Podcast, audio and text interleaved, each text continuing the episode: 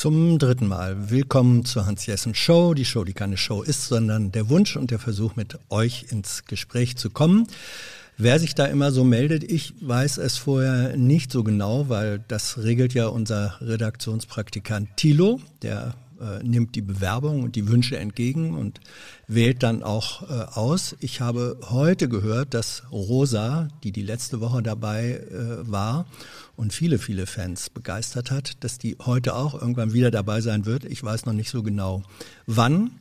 Deswegen frage ich jetzt mal vorsichtig, hallo, hier ist Hans, wer ist da? Hallo Hans, hier ist Andrea. Andrea. Ich bin leider nicht die Rosa, ich bin Andrea.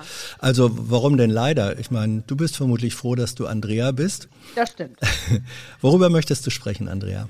Über deinen Wunsch, über Weihnachten zu reden. Ja. Tilo hat gesagt, du hättest dir Weihnachten gewünscht und ich finde, mhm. Weihnachten, das ist ja tatsächlich jetzt für uns alle irgendwie Thema. Ja, in, in welcher Weise ist es für dich Thema? Es hat extremen Aufwand bedurft, das äh, zu planen. Mhm. Wer jetzt wie mit wem feiert, unter welchen Voraussetzungen und so, das ist schon natürlich auch bei uns anders als ähm, sonst. Also hier wird Weihnachten eigentlich immer äh, offenes Haus gegeben. Also äh, es kann kommen, wer möchte, mehr oder minder. Es wird gespielt und gut gegessen. Mhm. Und dieses Mal gibt es mehr oder minder die Beschränkung auf einen kleinen Kreis und das gute Essen. Hey Leute, hier sind Thilo und Tyler. Junge Naiv gibt es ja nur durch eure Unterstützung. Hier gibt es keine Werbung, außer für uns selbst. Das sagst du jetzt auch schon ein paar Jahre, ne? Ja. Aber man muss ja Aber mal wieder darauf halt, hinweisen. Ne? Stimmt halt. Ne? Und ihr könnt uns per Banküberweisung unterstützen oder PayPal. Und wie ihr das alles machen könnt, findet ihr in der Podcast-Beschreibung. Und jetzt geht's weiter. Darf ich fragen, ähm, wenn du sagst wir, wer ist dieses wir? Ist das Familie, kleine, wir, große? Ist es Wohngemeinschaft? Ja, Was ist es? Wir sind mein, mein Mann, unser vierjähriger Sohn, äh, meine Mutter, mein Stiefvater und eine äh, Freundin aus München, die jetzt auch gerade hier in Bonn ist mit ihrem Hund. Mhm. Mit der haben wir in den letzten Wochen sehr viel Zeit verbracht, aber auch die einzige, die wir gesehen haben. Ähm, die kommt auch Weihnachten mal, aber zum Beispiel meine beiden Stiefgeschwister werden wir nicht sehen, weil das einfach in Anführungszeichen für unsere Eltern zu gefährlich ist. Mhm. Zu viele Kontakte. Mein kleiner Stiefbruder ist Polizist, der hält sich von seiner Mutter, seinem Vater und unseren Eltern sowieso besser ganz fern, sagt mhm. er. Und ähm, mein, mein großer Stiefbruder, der im Normalfall auch am ersten Weihnachtsfeiertag zu uns gekommen wäre, der wird dieses Jahr nur bei seiner Mutter sein, weil das einfach auch, das sind zu viele Kontakte. Da haben dann unsere Älteren alle Angst vor, weshalb die dann gesagt haben, dann verzichten wir halt diesmal auf eine größere Runde. Ähm, dieses, diese Entwicklung, dass man, also noch vor vier Wochen äh, war ja die Hoffnung bei vielen, dass gesagt wurde, na ja, wenn wir jetzt im November den, den November-Shutdown haben, dann können wir eben doch irgendwie Weihnachten so in halb großer Runde äh, zusammen feiern. Das hat sich ja so peu à peu und scheibchenweise ist das dann wieder runter reduziert worden. Wann war dir oder wann war euch eigentlich klar und welche Gefühle hat das ausgelöst, als ihr merktet, nee, das worauf wir vielleicht so Anfang November noch gehofft haben, das haut wohl doch nicht hin. Drei, vier Wochen. Mhm. Drei, vier Wochen locker. Weil ähm, ich weiß nicht, wie ich das beschreiben soll. Es ist eine ganz seltsame Situation auch immer gewesen, auch bis äh, jetzt der, der Lockdown kam. Ähm, ich habe zum Beispiel überhaupt nicht begriffen, wieso diese, also natürlich habe ich es begriffen, ja, für unsere Wirtschaft ist es wichtig, nichtsdestotrotz ist es ja ein ein ganz erheblicher Widerspruch zwischen Leute bleibt mit eurem Popo zu Hause mhm. und, oder geht in die Stadt shoppen. Mhm. Ja? Ähm, natürlich hat man es für die Wirtschaft die zwei Tage noch aufgelassen. In meinen Augen wäre da es an der Zeit gewesen, zu sagen, es tut uns leid, ab morgen geht hier gar nichts mehr. Mhm. Diese zwei Tage und im Grunde hätte man das auch schon früher machen müssen, weil mhm. man ja sah, dass die Kurve nicht wirklich sich verflacht, sondern es pendelte sich erstmal auf einem sehr hohen Niveau ein. Und irgendwie sagte mir dann mein Gefühl, als es dann Glühwein to go und hin und her, jede Möglichkeit irgendwo, was ich ja auch irgendwie verstehen kann, ne, mhm. ne? da noch ein kleines Einkommen rauszuziehen, Aber es ist eben gleichzeitig auch ein Anreiz und es tut mir leid, viele Leute können eben mit diesen Anreizen nicht vernünftig umgehen. Mhm. Das, das, ist sehr oft kleiner Finger, ganze Hand. Ja. Ähm, wie war dann die Diskussion? Also du hast so ein bisschen das Gefühl, dass um die um die Wirtschaft ähm, und um die Wirtschaftskraft möglichst nicht noch weiter zu schwächen, äh, wurden dann da na, Regeln äh, möglich gemacht, die man dem Privatbürger so nicht möglich gemacht hat. Ne? Ist das ja. so, so das ja, Gefühl, schon, ja. dass eigentlich es auf, auf eurem Rücken ausgetragen wird? Wie habt ihr das innerhalb äh, eurer Familie und eures Freundeskreises diskutiert? Du sagst, dein kleiner Stiefbruder Bruder sei Polizist, also der ist ja sozusagen dann Teil der Staatsgewalt. Wie, wie wird das da diskutiert oder wie habt ihr das da diskutiert? Ja, der kann das natürlich auch, der kann das nachvollziehen, aber das ist, das ist eigentlich bei jedem in der Familie so eine Hin- und Hergerissenheit.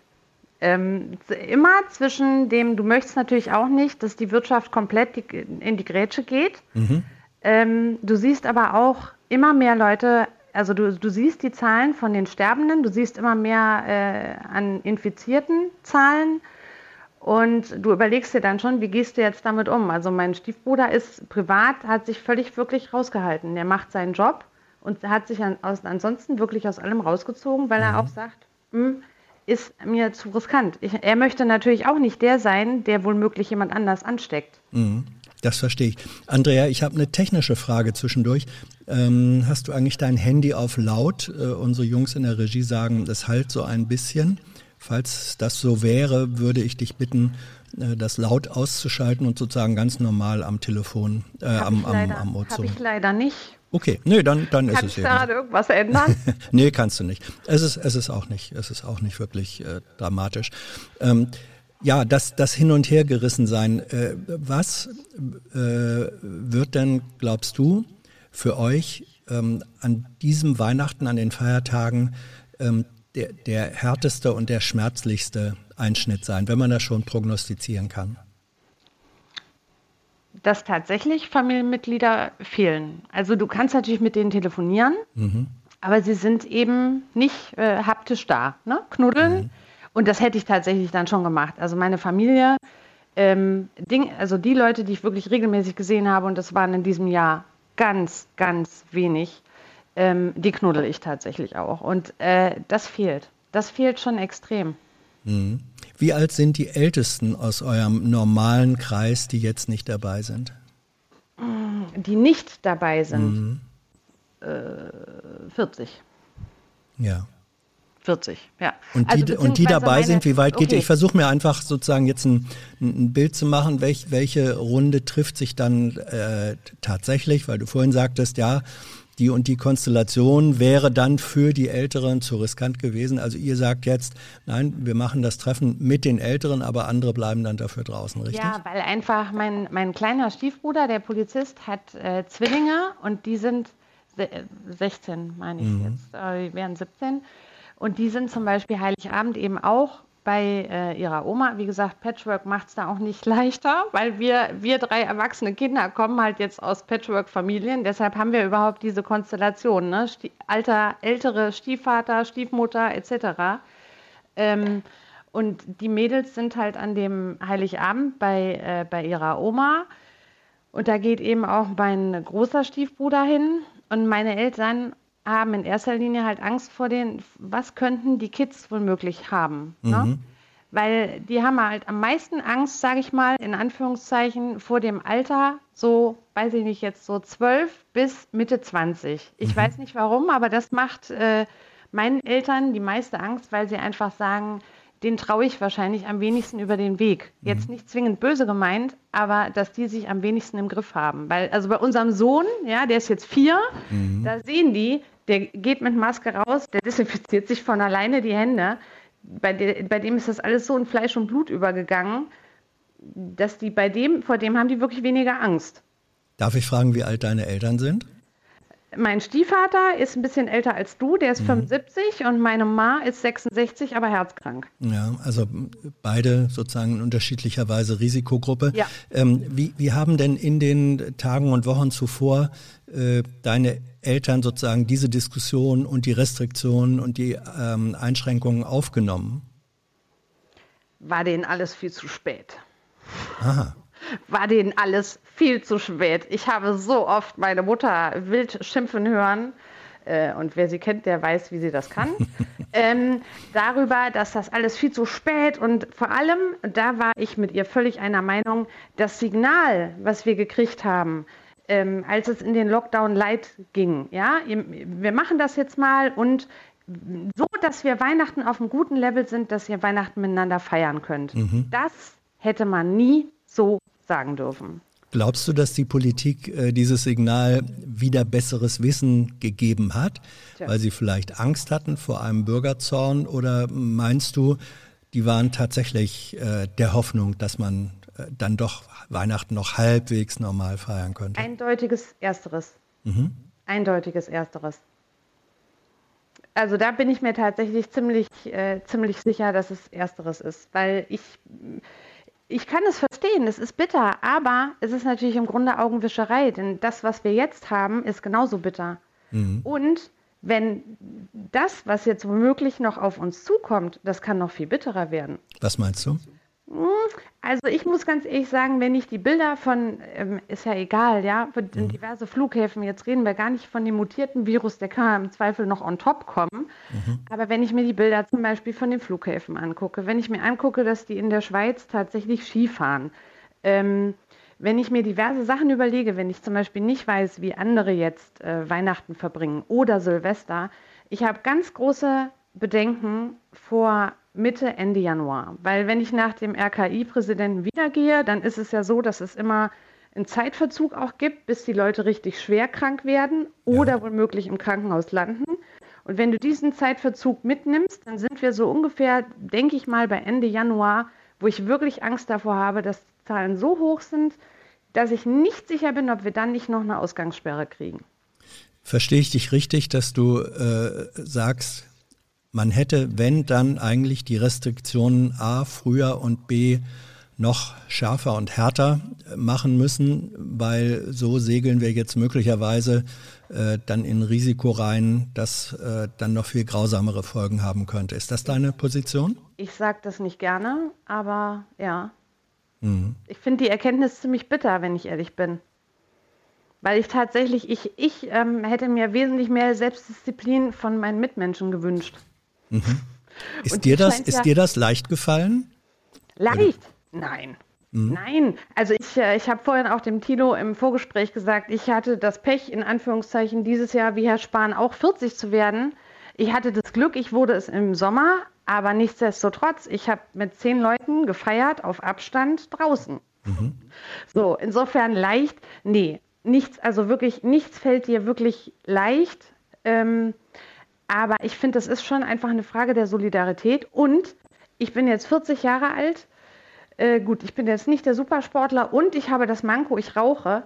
Nichtsdestotrotz, ich selber möchte Corona nicht haben. Und ich möchte schon niemanden damit anstecken. Und insofern, das ist tatsächlich was, wo ich mir einfach denke, ich fände es vernünftiger, wenn die Leute einfach, selbst wenn sie nicht an sich denken, sie könnten ja an andere mal denken. Ja. Und das geht dieser Gesellschaft leider, habe ich den Eindruck, ohnehin immer mehr ab.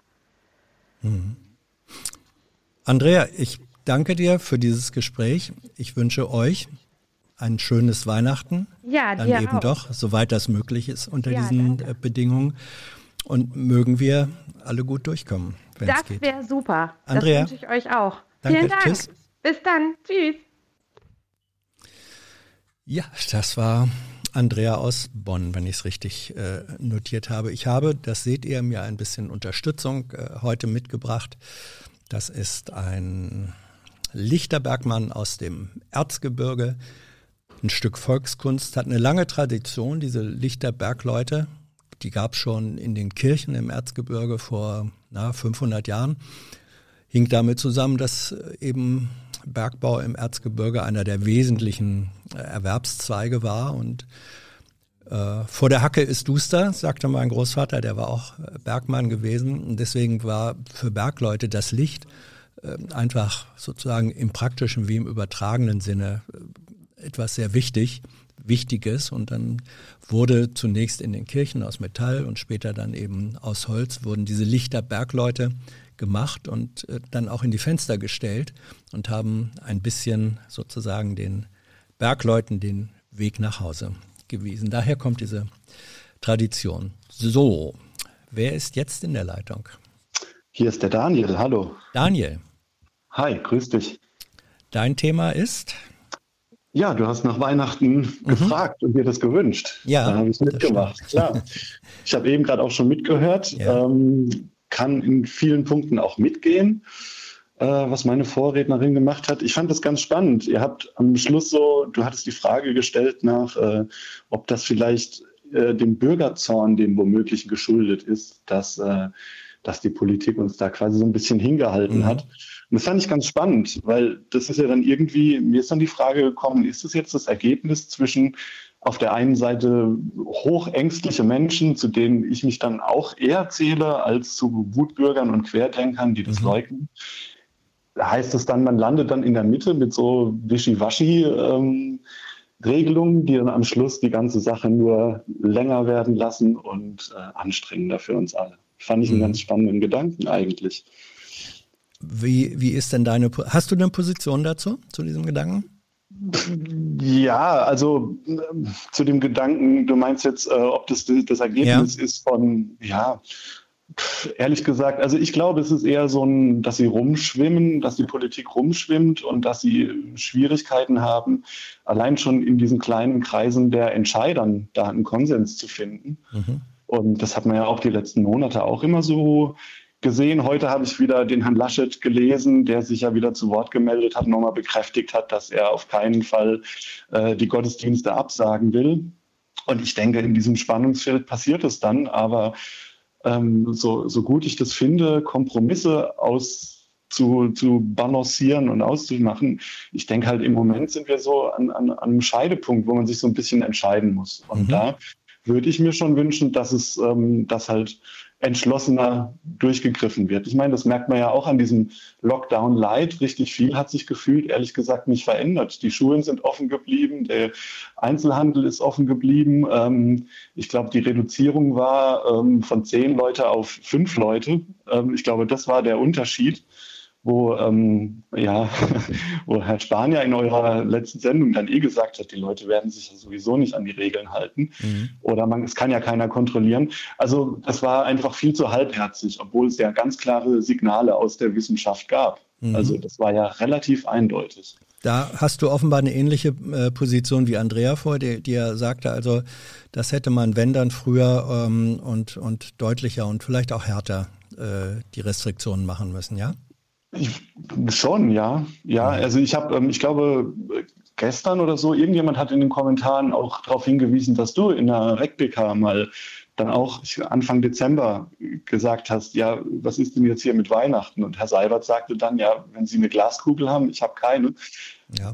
Ähm, ja, also das ist ja, ich weiß auch nicht. Also ich glaube, da wurde viel zu unentschlossen gehandelt und mhm ich weiß es nicht. Mich beschleicht so ein bisschen das Gefühl auch, dass sie tatsächlich äh, Angst haben, ein bisschen vor den ja doch nicht. Also es gibt ja eine gewisse Anzahl von Leuten, die eben auf Demos gehen mhm. und äh, die äh, maskenfrei tanzen. Ob sie da Angst haben vor dem Volkeszorn, ich weiß es nicht, aber ich denke, in, in dieser Situation ist es halt irgendwie schwierig. Mhm. Also das, äh, ja. Wie wird, halt dein, wie wird dein Weihnachten sein, Daniel? Ja, ich schwanke noch. Ich schwanke noch. Ich habe es Chile auch im Vorgespräch gesagt. Ich da hab, war ich ja ähm, nicht dabei. Das ist richtig. ja, also ähm, bei mir wird es, wenn, dann wird es auch ein sehr kleines Weihnachten ähm, zu meiner äh, allein lebenden Mutter, die auch so ungefähr in deinem Alter ist und mhm. auch äh, ja, zur Risikogruppe dann gehört mit Vorerkrankungen. Mhm. Und ähm, ich und meine Partnerin, also wir hatten das Glück, dass wir uns äh, schon auch äh, ähm, in Vorquarantäne begeben konnten. Also mit Homeoffice und mhm. konsequent Masken und so weiter. Also du kannst dann schon, oder wir hatten das Glück, dass wir da Risiko minimieren können, aber halt leider dann doch nicht vollständig ausschließen. Mhm. Ja. Ähm, deine ähm, Mutter, äh, äh, wenn du sagst, meine Mutter oder deine Mutter so ungefähr in meinem Alter, dann vermute ich mal, du bist so irgendwas Mitte, Ende 30 oder so? Genau, Ende 30. Hey. Ähm, ja. Wie unterscheidet sich das, was jetzt sozusagen der, der ähm, enge kleine Rahmen sein wird, von Weihnachten, wie du es die Jahre zuvor gefeiert hattest? Ähm, ja, also vorweg, für mich ist Weihnachten eigentlich ein Fest, um andere Menschen glücklich zu machen. Ich brauche das persönlich nicht. Mhm. Also das ist, ähm, das ist nicht meine Veranstaltung. Ähm, die letzten Jahre sind natürlich dann schon mit Familie und Freundeskreis Treffen in der, man, ich glaube, das ist bei allen so, dass man sich dann auch wieder mhm. in den Städten trifft, wo man mal herkommt und dann ein großes Wiedersehen ist und mhm. ähm, natürlich dann auch äh, an, an Weihnachtsfeiertagen mit der erweiterten Familie gefeiert wird. Das, ähm, also das findet dann alles nicht statt. Ähm, also ich wüsste jetzt auch nicht davon, dass das mal zur Diskussion steht, stünde oder stand. Da bin ich ganz froh drüber. Ja, und ich bin auch wirklich froh, oder so klingt ironisch, ich bin froh, dass ich nicht so eine große Patchwork-Familie dann habe, wie ich, mhm. die, die Vorrednerin war, wo man solche Entscheidungen dann auch mal treffen muss ähm, oder wo man das diskutieren muss. Also wir haben es noch relativ sehr in der Hand. Ja, mhm. und ähm, ja, ich ärgere mich da aber auch tatsächlich ein bisschen. Also meine Mutter, der wiederum Weihnachten sehr wichtig ist als gläubigen Menschen. Mhm. Ähm, und ähm, leider, ähm, oder was heißt leider, wie formuliere ich es neutral, auch dieser Regierung geholfen hat, dass sie Regierung ist. Ähm, sie, hat, sie hat Parteien gewählt, äh, die sich auf gläubiges Wählerklientel gerne verlassen, richtig? So, so möchte ich das umschreiben, ja. Mhm. Und ähm, ja, und ich ärgere mich tatsächlich schon, dass die da so, also dass da so ein Rumeiern ist, dass äh, einerseits jetzt Regeln gelockert werden aus Anlass eines christlichen Festes, wo ich mich eh frage, kann das jetzt im Moment noch der Maßstab sein, der dann die Entscheidungsgrundlage ist?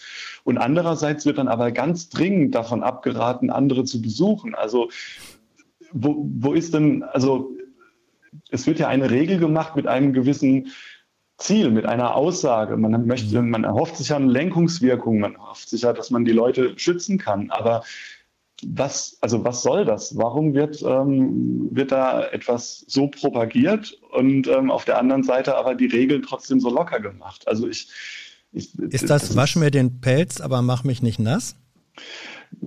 So ein bisschen. Also ich denke, ja, also ich, ich verstehe nicht. Ich verstehe nicht, woher das kommt. Ja, ähm, wenn ich das noch zusammenpacke mit der Aussage von Herrn Spahn, der halt sagt, ähm, kontrollieren können wir es ja eh nicht, dann frage ich mich halt, also wenn das schon so ist, wenn da die Regierung, was ja auch echt schwierig ist, mhm.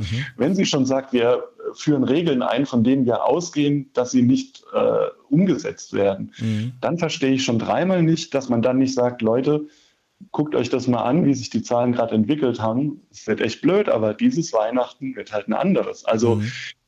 unter dem Aspekt, wenn es dann noch, ja, also dann, dann erwarte ich, dass man da wenigstens dann konsequent ist. Und man hat ja noch die Hintertür, dass man sagt, naja, die Leute halten sich ja eh nicht dran. Mhm. Kann es sein, ähm, der Gedanke kommt mir jetzt gerade, äh, wo du so drüber redest, kann es sein, dass eine, äh, eine Motivation dahinter ist, dass Regierung jetzt, jetzt bin ich mal sozusagen gutwillig und, und vielleicht auch gutgläubig, dass sie sagen, ah, wenn wir es sowieso nicht kontrollieren können und befürchten müssen, dass die Leute sich nicht dran halten und eigentlich unvernünftig sind. Vielleicht sind sie weniger unvernünftig, sprich vernünftiger in der Selbstdisziplin, wenn wir die Regel nicht ganz so hart verhängen dass sie da sozusagen über Bande spielen in der Hoffnung. Kann das sein oder hältst du das für ausgeschlossen? Also ausschließen, ausschließen will ich es nicht. Aber ähm, wenn man jetzt mal zugrunde legt, also ehrlich gesagt glaube ich es nicht. Ich glaube, am Schluss ist es ja, das hat sich ja die letzten Monate auch gezeigt. Also die Leute, die die Maske nicht über äh, Nase und Mund ziehen wollen, machen das nicht. Mhm. Egal wie viele Regeln oder logisches Denken oder so es da gibt. Und die Leute, die der Meinung sind, dass das halt hilfreich ist, die setzen es um. Und wenn wir jetzt mhm. eh schon an so einem, jeder äh, definiert für sich selbst, was schlau ist und was nicht schlau ist, wenn wir mhm. schon an diesem Punkt sind, dann erwarte ich auch nicht, dass da unbedingt so eine Lenkungswirkung kommt, dadurch, dass man sagt, naja, kommt, mhm. dann dürft ihr halt euch zu fünft treffen. Also in, in meinem Freundes- und Bekanntenkreis ähm, geht es in beide Richtungen. Da gibt es die Leute, die auf Minimum runterfahren oder sich sogar gar nicht treffen. Ähm, aber natürlich gibt es auch die, die sagen, das passt schon, wir treffen uns zu zehn oder zu 15. Man kann ja Abstand und Hygiene halten. Mhm. Und mit dem besten Argument überhaupt. Warum darf ich mich in der Kirche treffen? Warum dürfen da so viele Leute zusammenkommen?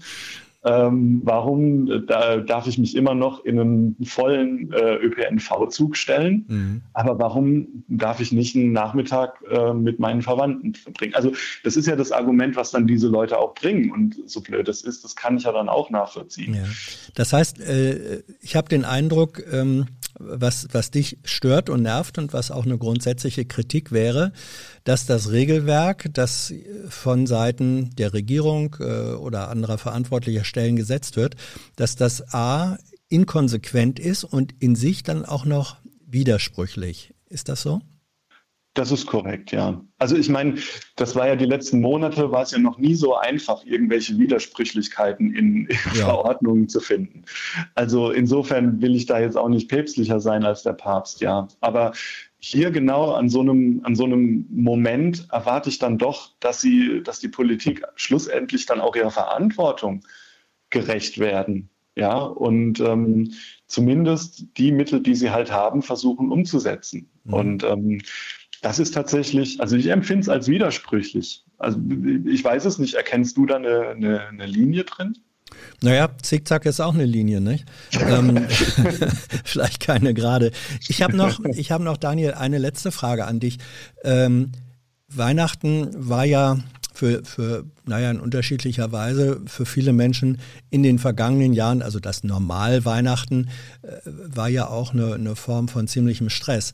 Äh, da war Einkaufsstress, man, man ging dann in einen, ja, manchmal Konsumstress äh, und so weiter rein. Äh, hast du den Eindruck, dass unter den Restriktionen das in einer möglicherweise auch positiven Weise ein Stück weit zurückgefahren wurde oder gar nicht oder hat es sich nur verschoben? Du meinst jetzt für mich persönlich oder wie ich glaube? Sowohl für dich persönlich und auch hm. das, was du als Zeitgenosse beobachtest.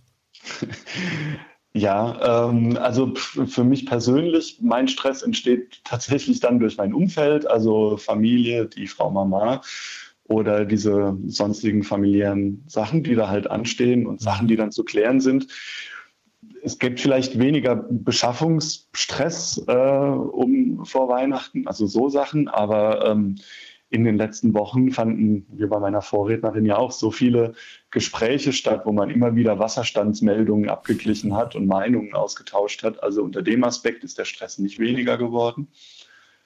Ähm, tatsächlich spare ich mir so ein paar äh, Familienevents, die, äh, die halt einfach nochmal ein ähm, bisschen mitunter Kraft gegeben haben, aber an anderer Stelle auch Kraft kosten. Also das wird wahrscheinlich eine Nullnummer.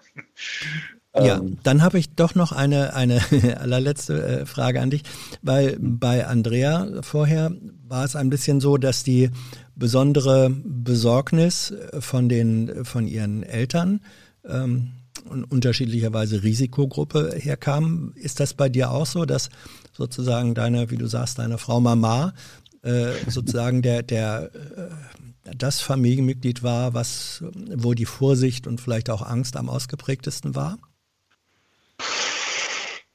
Ja, äh, also lustigerweise gar nicht so sehr bezüglich äh, Ansteckung, mhm. glaube ich. Also das spielt auch eine Rolle, natürlich. Und das auch nicht, äh, nicht wegzuwischen. Hier spielt tatsächlich eher die Rolle, dass ähm, also sie hat schon ein ihr lebt ihr Leben schon ziemlich für sich und sehr alleine. Also mhm. da gibt's äh, ein, zwei Anker und da bin ich halt auch einer der stärksten, aber auch nicht in der Nähe und auch nicht immer da. Lebt sie, halt pardon, halt lebt sie in einer Wohnung alleine oder in einer, äh, ein, in einer Pflegeeinrichtung oder wie magst du das nee. sagen? Ja, sie, sie wohnt ganz alleine, mhm. selbstständig. Ähm, ja, aber ne, die Zipperlein ja, ja. werden halt einfach okay. mehr und ja. so. Mhm. Genau. Nee, und da muss ich halt sagen, also da waren halt die letzten Monate sowieso schon eine Belastung. Ja, und ähm, das, was sich jetzt irgendwie andeutet, was hoffentlich nicht kommt, aber ja auch eine gewisse Wahrscheinlichkeit hat, so oder so wird uns das ja jetzt noch äh, monatelang äh, verfolgen, diese Situation mit hoffentlich leicht sinkenden Zahlen, aber trotzdem ist es ja auch nicht von, vom Tisch. Und ich denke, da ist die Belastung tatsächlich oder die Sorge bei ihr eher in Richtung diese, diese psychische Natur, Richtung vereinsame ich dann noch mehr. Mhm. Ähm, digitale Kommunikation mit WhatsApp ist jetzt auch nicht so cool mit Video. Also das sind auch nur bedingt Möglichkeiten. Also da kommt eher die Sorge her. Wegen Ansteckung glaube ich, dass ich da der kritischere bin und immer wieder frage, bist du dir denn auch sicher? Aber, Aber zu Heiligabend, das habe ich äh, richtig verstanden, da seid ihr zusammen, da trefft ihr euch? Stand heute werden wir uns dann treffen, genau. Und dann auch, ich, ja, wahrscheinlich abends dann auch wieder zurückfahren oder mhm. vielleicht auch nochmal eine Nacht dranhängen. Daniel, ich das wünsche euch ähm, ein, wenn man das so sagen kann, ein so schönes Weihnachtsfest, wie das unter den Bedingungen möglich ist. Danke für den Anruf. Tschüss. Ja, danke, gleichfalls. Ciao. Das war Daniel, ja. Ja, es ist eben dann doch alles ganz anders mit dem, mit dem Weihnachten und ähm, geht vermutlich den meisten von euch ähnlich. Man, man hatte viel, also selbst wenn ein Stück weit der, der Einkaufs- und Besorgungsstress weg war, aber es war doch so viel jetzt neu zu bereden mit Leuten, mit denen man sonst äh, vielleicht zusammen feiert oder überhaupt was anderes macht. Manchmal sind dann auch Reisen weggefallen und so. Also das ist eine, glaube ich, nicht, äh, man, es wäre, äh, es wäre falsch zu sagen, auch dann haben wir jetzt entspanntere Weihnachten, weil da der Stress wegfällt. Ich glaube, er klingt für mich so und ist auch mein eigenes äh, Erlebnis. Es ist einfach nur eine Verschiebung von von Belastung und Sorgen. Wer ist denn jetzt dran? Hallo? Ja, hallo, ich bin der Georg. Georg. Ich, ich arbeite im ambulanten Dienst mhm. äh, als Pflegefachkraft. Mhm. Äh, soll, ich mich, soll ich mir mal kurz vorstellen? Ja, mach mal. Du kommst aus ja, Bayern, okay. will mir scheinen. Kann das sein? Bitte? Kommst du aus Bayern? Von der Dialektwerbung ja, her würde ja, ich das so sagen. Genau, genau. Ja, gut, gut. Mhm. Toll. ja, ich bin aus Bayern. Ich äh, arbeite in München mhm. in einem ambulanten Pflegedienst. Äh, das Ganze mache ich seit 83. Oh. Damals war auch äh, so die Zeit wie jetzt, seit zehn Jahren eigentlich schon, kann man sagen, dass es äh, äh, Fachkräftemangel gab. Mhm. Und äh, da war es dann so, dass mir das Arbeitsamt die Ausbildung bezahlt hat ich musste mich aber für drei Jahre in dem Beruf verpflichten, mhm. äh, um nichts zurückzuzahlen. Das habe ich dann auch gemacht und seit 86 bin ich äh, Pflegefachkraft äh, mit palliativer Zusatzausbildung. Mhm. Sagt den Menschen, was palliative Zusatzausbildung ist. Äh, Palliativmedizin ist, glaube ich, genau. ähm, die, äh, die Pflege oder die Medizin, die äh, in der Regel gegen ein Lebensende, wo es nur noch ja. um Schmerzvermeidung und Reduzierung geht, einsetzt. Genau, richtig? genau, so ist es. Du hast es ganz richtig mhm. gesagt. Mhm. Da geht es nur noch um Schmerzvermeidung und Schmerzreduzierung und wir machen nur das, was der Klient oder, wenn der nicht mehr entscheiden kann, die Angehörigen sagen, beziehen aber dann auch immer ein, äh, ein, ein Palliativteam, mhm. ein ambulantes Palliativteam mit ein, wo auch meistens ein Arzt dabei ist, äh, also um das wirklich äh, auch nochmal sicher zu machen. Ne? Ja. In, mhm. Du möchtest jetzt über deine aktuellen Erfahrungen und Eindrücken. Ja. Also ich meine, du machst das seit, seit wenn ich es richtig äh, jetzt rehe, seit, seit, ja, seit 37 Jahren. Gute Güte. Ja, genau. Ja. Wie ist die Situation aktuell und wie hat sie sich verändert? Gab es mal bessere Zeiten? Äh, es gab eigentlich äh, früher bessere Zeiten. Also wir hatten mehr Zeit für die alten Menschen. Da, mhm. Damals gab es noch keine Pflegeplanung, wie ich angefangen habe. Damals gab es noch keinen medizinischen Dienst. Da wurde alles von der Krankenkasse bezahlt, was wir gemacht haben. Ja, das war mhm. die Zeit vor den Pflegekassen. Mhm. Und jetzt ist es halt so, dass wir, äh, es hat sich durch Corona eigentlich nur geändert, dass wir einfach Schutzmaßnahmen ergreifen. Die bekannten Schutzmaßnahmen, die wir alle kennen. Mhm. Abstand, natürlich immer Händedesinfektion äh, oder Hände waschen, geht auch mal. Aber dann halt eine bestimmte Zeit ne, mit Seife. Mhm. Ja, da kannst du nicht mal so schnell die Hände schrubben, sondern äh, musst, du, musst du dir Zeit nehmen beim Händewaschen. Mhm. Ja, wenn, und dann, ja. wenn jemand Corona hat, wenn jetzt ein, wenn jetzt ein Klient Corona hat, dann müssen wir halt äh, so einen Schutzkittel anziehen, äh, eine Schutzhaube, eine Schutzbrille, äh, eine FFP2-Maske, die wir mittlerweile auch haben. Mhm. Äh, dann noch so äh, Plastikstülper äh, für die Schuhe. Mhm. Dann gehen wir rein, machen unsere Pflege und wenn wir fertig sind, werfen wir alles ab in einen Sack, den dann die Angehörigen entsorgen und gehen raus. Mhm. Natürlich immer wenn es geht, Abstand halten. Es geht halt während der Pflege nicht. Ne? Du stehst dann zum Beispiel am Bett, du hast einen bettlägerigen Patienten, äh, du musst dem vielleicht Mundpflege machen. Mhm. Du musst halt aufpassen. Einfach nicht in, den Atem, in, in seinem Atemstrom kommen, selbst mit der Maske. Mhm. Da bin ja mit FFP2-Maske bin ja ich eher geschützt. Die schützt ja eigentlich mich, mhm. weil die hat ein Filtersystem und äh, merkt man beim Einatmen, das ist ziemlich anstrengend. Mhm. Es ist wie durch so einen äh, dicken Strohhalm atmen. Also mhm. es ist nicht so einfach. Mhm. Georg, ja, ähm, ja äh, die, die Frage, die ich dir gerne stellen möchte, Georg, ähm, ja. also ambulante Pflege bedeutet für mich, du besuchst pflegebedürftige Menschen zu Hause, dort wo sie wohnen, richtig? Ist das so ja, überwiegend richtig. die Situation? Genau, wir machen Haus zu Haus Krankenpflege. Mhm kann man auch sagen. Wie ist die Situation, wenn du da reinkommst und du sagst es bei Corona-Patienten, dann habt ihr mhm. Schutzkleidung und so weiter, kann man nachvollziehen. Ist das noch ein, Pflege bedeutet ja auch wesentlich, glaube ich, sozialer Kontakt. Ähm, ja. ist, geht das überhaupt noch oder ist das sehr anders, ja, wenn man da auf einmal in so einer Rüstung daherkommt? Also, ja, mein Gott, äh, also die Leute haben sich mittlerweile daran gewöhnt, weil wir hatten ja im Frühjahr äh, den, den, die erste Phase und jetzt die zweite Phase von Corona. Also die haben sich daran gewöhnt. Und du neue auch? Patienten fühlen sich dann eher sicher, mhm. wenn wir so angezogen sind. Es mhm. gibt ihnen eine gewisse Sicherheit. Bis auf die Verwirrten, die wissen halt nichts mit der Situation anzufangen. Die weinen dann vielleicht und so. Dann, dann nimmt man sie halt in den Arm und so, dann passt es auch wieder. Mhm. Ja. Hast du dich denn auch dran gewöhnt und fühlst ja, du natürlich. dich auch sicher oder äh, ist es dir eine, ist es dir eine sehr, sehr belastende und sehr fremde nee, Situation? Nee, nee, überhaupt nicht, weil, weil ähm, das ist einfach, ich fühle mich da sicher, weil pff, es ist einfach, äh, es wird vom Gesundheitsamt vorgegeben und das machen wir einfach so und fertig. Mhm. Weil sonst kannst du, Stell dir vor, die Pflegekräfte holen sich alle in der ambulanten Pflege Corona. Mhm. Ja, so groß ist unser Team jetzt auch nicht. Ja. ja und wir sind bisher Corona-frei geblieben, ich und Mitarbeiter und ich. Und wir hatten bis jetzt nur drei Corona-Fälle mhm. äh, bei den Klienten. Ne? Die aber dann, äh, zwei sind im Krankenhaus gestorben und ein Klient zu Hause.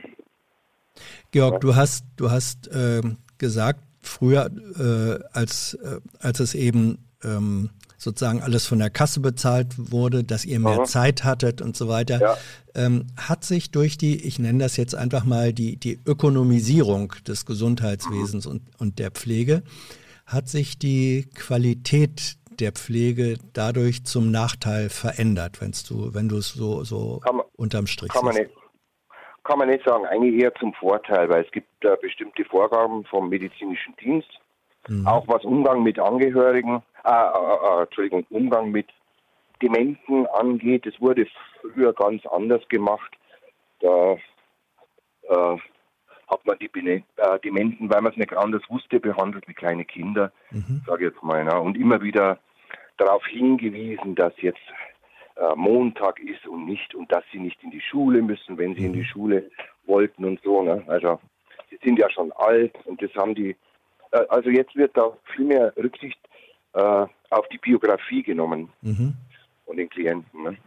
Ich habe wir aber, ja, ich, ich äh, stelle die Frage deswegen, weil wir manchmal auch von Pflegern und Pflegerinnen hören oder lesen, die sagen, naja, durch die Vorgaben jetzt findet eigentlich so eine Art Zeittaktung statt. Und okay, wenn, wenn wir, wenn wir alles sozusagen im, im Zeitrhythmus machen äh, müssen, dann, dann findet das, was eigentlich wichtig auch wäre in der Betreuung, ein, ein Gespräch, ein bisschen extra Zeit ja. füreinander haben. Das ist eigentlich ja. gar nicht mehr möglich. Nee, das ist eigentlich nicht mehr möglich. Das machst du aber während der Pflege ein Gespräch. Ne? Mhm. Du redest mit den Klienten während der Pflege. Mhm. Also du Und siehst. stellt die meisten ja. zufrieden. Mhm. Ähm, wenn du etwas äh, zu kritisieren hättest am, ich ja. nenne es jetzt mal Corona-Management äh, in der Pflege, Aha. also in dem Bereich, in dem du dich auskennst und selbst bewegst, was wäre Aha. deine Kritik? Was könnte oder müsste besser sein? Also äh, meine äh, Pflegedienstleitung, die hat sich jetzt ziemlich engagieren müssen, damit sie so Schnelltests kriegt. Ne? Mhm. Normalerweise kriegst du die ja, wenn du, also das ist eine gesetzliche Vorgabe, wenn du einen Klienten hast, der Corona hat, dann kriegst du zehn Tests mhm. äh, fürs Monat. Ne? Also ja. für, für 30 Tage kriegst du 10 Tests. Ja. Und wir hatten drei, also hatten wir 30 Tests. Ja. Das heißt, da, da, muss sich jeder von uns testen lassen, ne, der dort war. Das ist aber, das, das, das ist einfach, ähm, ja, das hat nicht so geklappt. Warum hat es nicht geklappt? Was, was hat da, ja, hätten die, es mehr sein müssen oder hätte es anders nee, die, verteilt werden müssen? Was ist die Kritik? Nee, nee, die Tests sind einfach zu spät gekommen. Mhm. Und auch die FFP2-Masken mhm. sind zu spät gekommen, obwohl, obwohl sich meine Pflegedienstleitung ziemlich eingesetzt hat, ne, ja. das zu kriegen, aber hm. das heißt also, die Kritik, die Kritik geht, deine Kritik geht ein bisschen dahin, dass du sagst, die Ausstattung oder Ausrüstung, die ihr bräuchtet als Pfleger und Pflegerinnen äh, zum Selbstschutz und damit dann übertragen natürlich auch für den Patientenschutz, das kam alles zu spät und nicht ausreichend ja, und so weiter. Ist es das? Ja, also, ja, ja, nicht, nicht alles. Also, mhm. vieles kam zu spät, sagen wir mal so. Mhm. Also, die Tests kamen ein bisschen später, aber, aber es ging noch. Äh, es hat sich niemand von uns infiziert und wir haben auch keine Klienten infiziert. Ne? Es gibt da so as asymptomatische ja. Infektionen. Ne? Du weißt dann nicht, dass du infiziert bist, trägst es aber weiter. Ja. Ähm, ja. wenn, halt nichts passieren. Aber, ja. aber was halt, was, hm? was ich noch sagen wollte, im Grunde genommen ist jetzt der Mensch eigentlich, also in der ambulanten Pflege, äh, einfach, also der ganze Körper ist unterteilt. Ne? Mhm. Du hast bestimmte Zeiten zu erfüllen. Du hast jetzt zum Beispiel Mund-Zahn-Prothesenpflege, du hast mhm. Gesichtspflege, du hast Ganzkörperwäsche, du mhm. hast Teilkörperwäsche, du hast Hilfe bei der Blasen-Darmentleerung, mhm. heißt es, und noch verschiedene Leistungen. Mhm. Und da ist ein Durchschnitt, eine Durchschnittszeit errechnet worden, äh, und die musst du halt einhalten, sonst ja. macht, sonst macht unser, äh, unser Pflegedienst ein, ein Verlustgeschäft. Ne? Ja. Das war im Grunde die Frage, die ich versucht habe vorher ja, zu genau. stellen. Also durch diese, genau. diese Zeittaktung äh, genau. des, des Menschen, ähm, ist die zu hart? Funktioniert? Du hast ja ein paar positive Sachen auch, sagen wir, der Pflegereform beschrieben, aber diese ja. Zeittaktung, die Unterteilung des, des Menschen, ähm, Gibt es da aus deiner Fall. Sicht Verbesserungsnotwendigkeit? Muss ja, da was anders Fall. werden? Also, auf jeden Fall. Es muss jedem Menschen individuell Zeit gegeben werden. Mhm. Stell dir vor, du hast einen Dementen vor dir. Wenn du genug Zeit hast, dann kannst du dem äh, auch noch zeigen, dass er sich selber waschen kann. Das dauert aber dann halt nicht eine halbe Stunde, sondern vielleicht mhm. eine Stunde. Wenn mhm. du dem jeden Handgriff sagst, dann kann er das machen, wenn der noch beweglich ist. Mhm. Ja. Georg, hast du eigentlich ja. ähm, beim letzten Mal Rosa äh, hier gehört oder vielleicht auch auf Tilos Kanal das Interview mit Jens Spahn äh, ja. verfolgt? Ja, ja habe ich schon. Und? Wir, wir haben halt einfach das Problem, dass wir keine Lobby mehr haben. Ne? Es gab in den Ende der 80er Jahre, glaube ich, mhm. gab es eine Gewerkschaft Pflege in Baden-Württemberg und der bin ich auch beigetreten. Mhm. Aber die hat sich dann nach ein paar Jahren wieder aufgelöst. Ne? Mhm. das war eigentlich, ja. Glaubst du, glaubst du, die kann man, glaubst du, die kann man gerade in dieser Situation jetzt äh, wieder reaktivieren ja, oder neu aufbauen? Nee, nee. Nee? Nee, das glaube ich nicht, weil ich weiß nicht, äh, die Pflege ist halt wieder ganz, also das, was wir in der Pflege Probleme haben, mhm. Äh, mit äh, Fachkräftemangel und so, das ist wieder alles unter den Tisch gekehrt worden. Da hat sich eigentlich wenig verändert. Okay, ich habe eine Prämie bekommen mhm. vom Freistaat Bayern und von der Bundesregierung, also, ja. also von Jens Spahn, mhm. vom Bundesgesundheitsministerium. Da habe ich eine Prämie bekommen, aber zwar einmalig und ja, was wäre besser? Was wäre besser? Positiven geändert. Hm? Ja, einfach, einfach mehr bezahlen. Mhm. Aber es können sich halt die ganzen Pflegevereine äh, nicht leisten. Mhm. Die Pflegefirmen nicht leisten. Ja. ja. Und da muss man auch fragen, was ist denn Pflege wert? Was ist dem Menschen zum Beispiel ein, ein, ein Vollbad wert? Ne? Mhm. Muss es 30 Euro kosten? Soll es 60 Euro kosten? Mhm. Ne? Das sind halt momentan 30 Euro mit allem drum und dran. Mhm. Da kriegst du ein Vollbad. Mit An- und Auskleiden mhm. und wieder anziehen und da ist alles dabei. Ne? Mhm. Hautpflege. Was, was ist dem, was ist das dem, dem, was ist es uns wert? Ne? Wenn das 60 oder 70 Euro wären, wäre das wunderbar, aber momentan sind es wirklich 30 Euro. 30 bis 35 Euro. In wessen Verantwortung liegt es oder wer müsste den Druck machen, dass sich das ändert? In die Richtung, wie du sagst, zahlt ordentlich, zahlt dann eben Eigentlich, für das Bad 60 Euro. Wer muss das, wer ist in der Lage, das zu ändern? Ja, eigentlich nur wir Pflegekräfte. Mhm. Aber da müsste halt einfach, äh, hm, wir müssten halt einfach mal streiken, aber alle. Mhm. Aber das ist nicht durchführbar, ne? Warum nicht? Oder einfach mal einen Tag so langsam Arbeit, Arbeit, äh, so langsam arbeiten, wie es die alten Leute einfach für angenehm empfinden. Ne? Mhm. Also sich Zeit lassen. Äh, bei, aber da ist ja keine Solidarität da. Die meisten rackern sich da ab, um die Zeit zu erfüllen. Ich bin es mittlerweile gewöhnt. Ich, ich arbeite schnell und effizient, mhm. weil ich in vielen Einrichtungen schon war und da lernt man das dann. Mhm schnellere Arbeit, so dass es aber dem, dem Klienten, äh, so dass es den Klienten nicht stört, weil man darf da nicht rumlaufen wie ein aufgescheuchtes Huhn ne, in der Wohnung, sondern ja. musst ja einfach. Mhm. Ich verstehe das trotzdem. Du musst einfach effizient ja, arbeiten. Ja, und äh, trotzdem bedeutet, ich will jetzt nicht sagen, dass es eigentlich eine äh, hinter dahinter steckt auch ein Stück weit. Ich will nicht sagen Resignation, ähm, aber es bedeutet natürlich, äh, ihr seid in ein letztlich Akkordsystem äh, eingepackt, mhm. Mit dem man zwar ja. Autos bauen kann, aber eigentlich keine Menschen behandeln darf. Eben, das ist das Problem. Ja. Aber das sehen wir doch eigentlich überall, das, das Akkordsystem. Das ist doch in Schulen mittlerweile auch so. so, so. Das mhm. geht schon in der, in der Grundschule los, oder? Mhm. ist doch alles auf Akkord. Oder? Würdest du, ja, würdest du heute wieder den Pflegerberuf ähm, machen wollen, wenn du heute dich für auf eine auf ja? jeden Fall. Mhm. Auf jeden Fall würde ich immer wieder machen, weil es einfach ein Beruf ist, der, der dich äh, in der Arbeit ausfüllt. Du musst halt versuchen, dich abzugrenzen. Wenn Arbeit Schluss ist, dann ist Schluss. Du trägst nichts mit nach Hause und dann geht es. Mhm dann kannst du die Arbeit so lange wie ich jetzt machen. Ich habe jetzt noch drei Jahre, dann kriege ich meine Rente. Mhm. Mhm. Ja. Ja. Ich danke dir.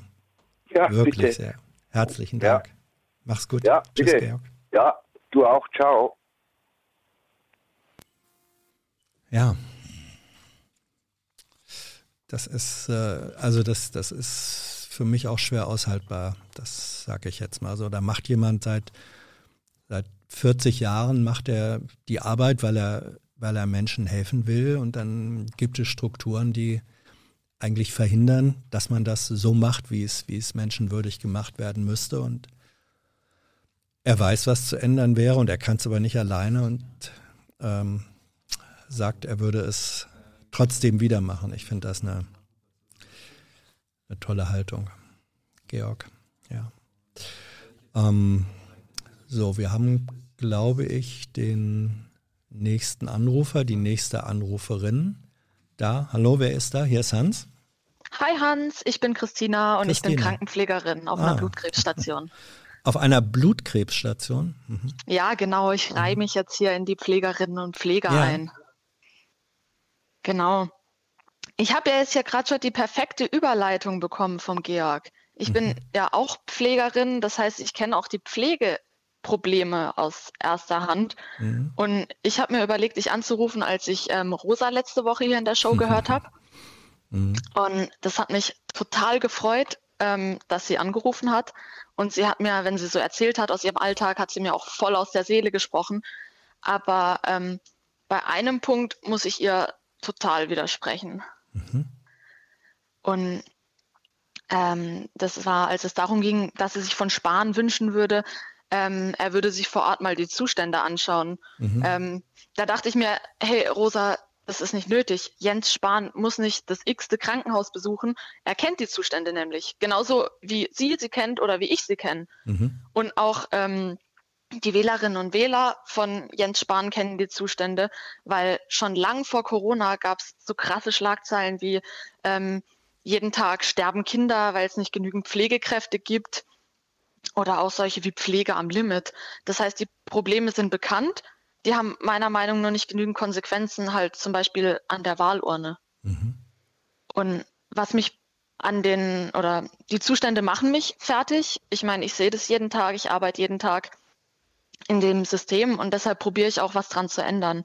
Ich bin halt aktiv bei der Gewerkschaft, da will ich auch gleich schon mal Georg widersprechen, dass das nichts bringen würde. Ich bin aktiv im Bündnis Krankenhaus statt Fabrik und ähm, im März trete ich für die Linke zur Landtagswahl Baden-Württemberg an. Und ich frage mich halt, warum bekommen die Stellen, die sich wirklich glaubhaft für eine Verbesserung einsetzen, so super wenig Unterstützung? Und zwar nicht nur in der Pflege, sondern bei mega vielen Themen, weil ähm, beispielsweise die, die äh, Leute wissen von Massentierhaltung, und essen trotzdem Billigfleisch und die wissen von Kinderarbeit und kaufen Wegwerfklamotten und die, die lesen jeden Tag was über den Klimawandel und fahren halt trotzdem im SUV zum Bäcker Brötchen holen. Und klar kann man da auch mit der individuellen Kaufentscheidung irgendwie argumentieren, aber die unterstützen halt auch nicht die Parteien, die sich dann in großen Systemen dafür einsetzen würden, beispielsweise für Lieferketten, wo man da ja auch ähm, was bewirken könnte. Und ich habe das Gefühl, aus dem Wissen von den Leuten wird halt einfach kein Handeln. Also nicht mal die Leute, die das direkt betrifft, die verfallen nicht in Aktionismus, so wie Georg, der es vorhin gesagt hat, Gewerkschaft bringt nichts oder als ich im Oktober meine Kolleginnen halt zum Streik animieren wollte, habe ich oft nur so ein Augenrollen bekommen. Und in Mark Uwe's, äh, also Mark Uwe Klings Känguru-Chroniken fragt das Känguru mal, ähm, wie bringt man die Leute vom Wissen über die Zustände zum Nicht-Einverstanden-Sein mit den Zuständen? Und das ist halt auch meine Frage hier. Mhm. Wie bringt man die Leute zum Nicht-Einverstanden-Sein und sogar noch weitergehend, wie kann man sie dann dazu bringen, aktiv zu werden? Und wie kann ich die erreichen? Wie ist das denn bei dir passiert? Ähm, bei, ich meine, ich glaube ja, man wird politisch dann, ähm, du bist ja ein sehr politisch engagierter Mensch in, in vielfacher Hinsicht, aber da wird doch vermutlich auch erstmal das Wissen äh, oder das, das zur Kenntnis nehmen von Zuständen, die du für unhaltbar hältst, das war doch vermutlich der Auslöser, oder? Und wie, wie hat sich das dann in äh, Aktivismus umgesetzt bei dir? Bei mir war das einfach so, also ich wusste, ähm, wie der Job ist, als ich äh, mit der Ausbildung angefangen habe. Ich meine, das ist ja kein großes Geheimnis. Mhm. Und ähm, als ich dann, dann im Krankenhaus war und das auch wirklich direkt vor Ort gesehen habe, ähm, hat sich gerade was eben äh, Gesundheitspolitik ähm, betrifft, ähm, habe ich angefangen, mich zu engagieren. Aber gerade auch die anderen politischen Themen, mit denen habe ich nicht direkt zu tun, aber ähm, habe halt trotzdem das Gefühl, dass sie zum großen Ganzen gehören und ähm, ich da gerne was dran ändern würde. Ja, aber ich wiederhole die Frage, wie, wie, wie kommt es, dass das bei dir so funktioniert, in Anführungsstrichen, bei anderen offenbar nicht. Du hast gerade gesagt, ja, wenn ich mit den Kolleginnen und Kollegen über Streik rede, dann ein großes Augenrollen. Die machen doch die gleichen Erfahrungen wie du. Ja, genau. Also ich denke mir oft, ähm, dass viele ähm, Kolleginnen und Kollegen von mir auch müde sind. Also gerade auch Leute ähm, wie Georg, der hat nämlich auf mich auch so ein bisschen resigniert gewirkt, ähm, was das betrifft, weil die oft auch schon lang in dem Job drinnen sind. Darf ich fragen, wie alt du bist und wie lange du schon drin bist? Ich bin 24 und bin mhm. seit 2015 äh, okay. in der Pflege. Ja.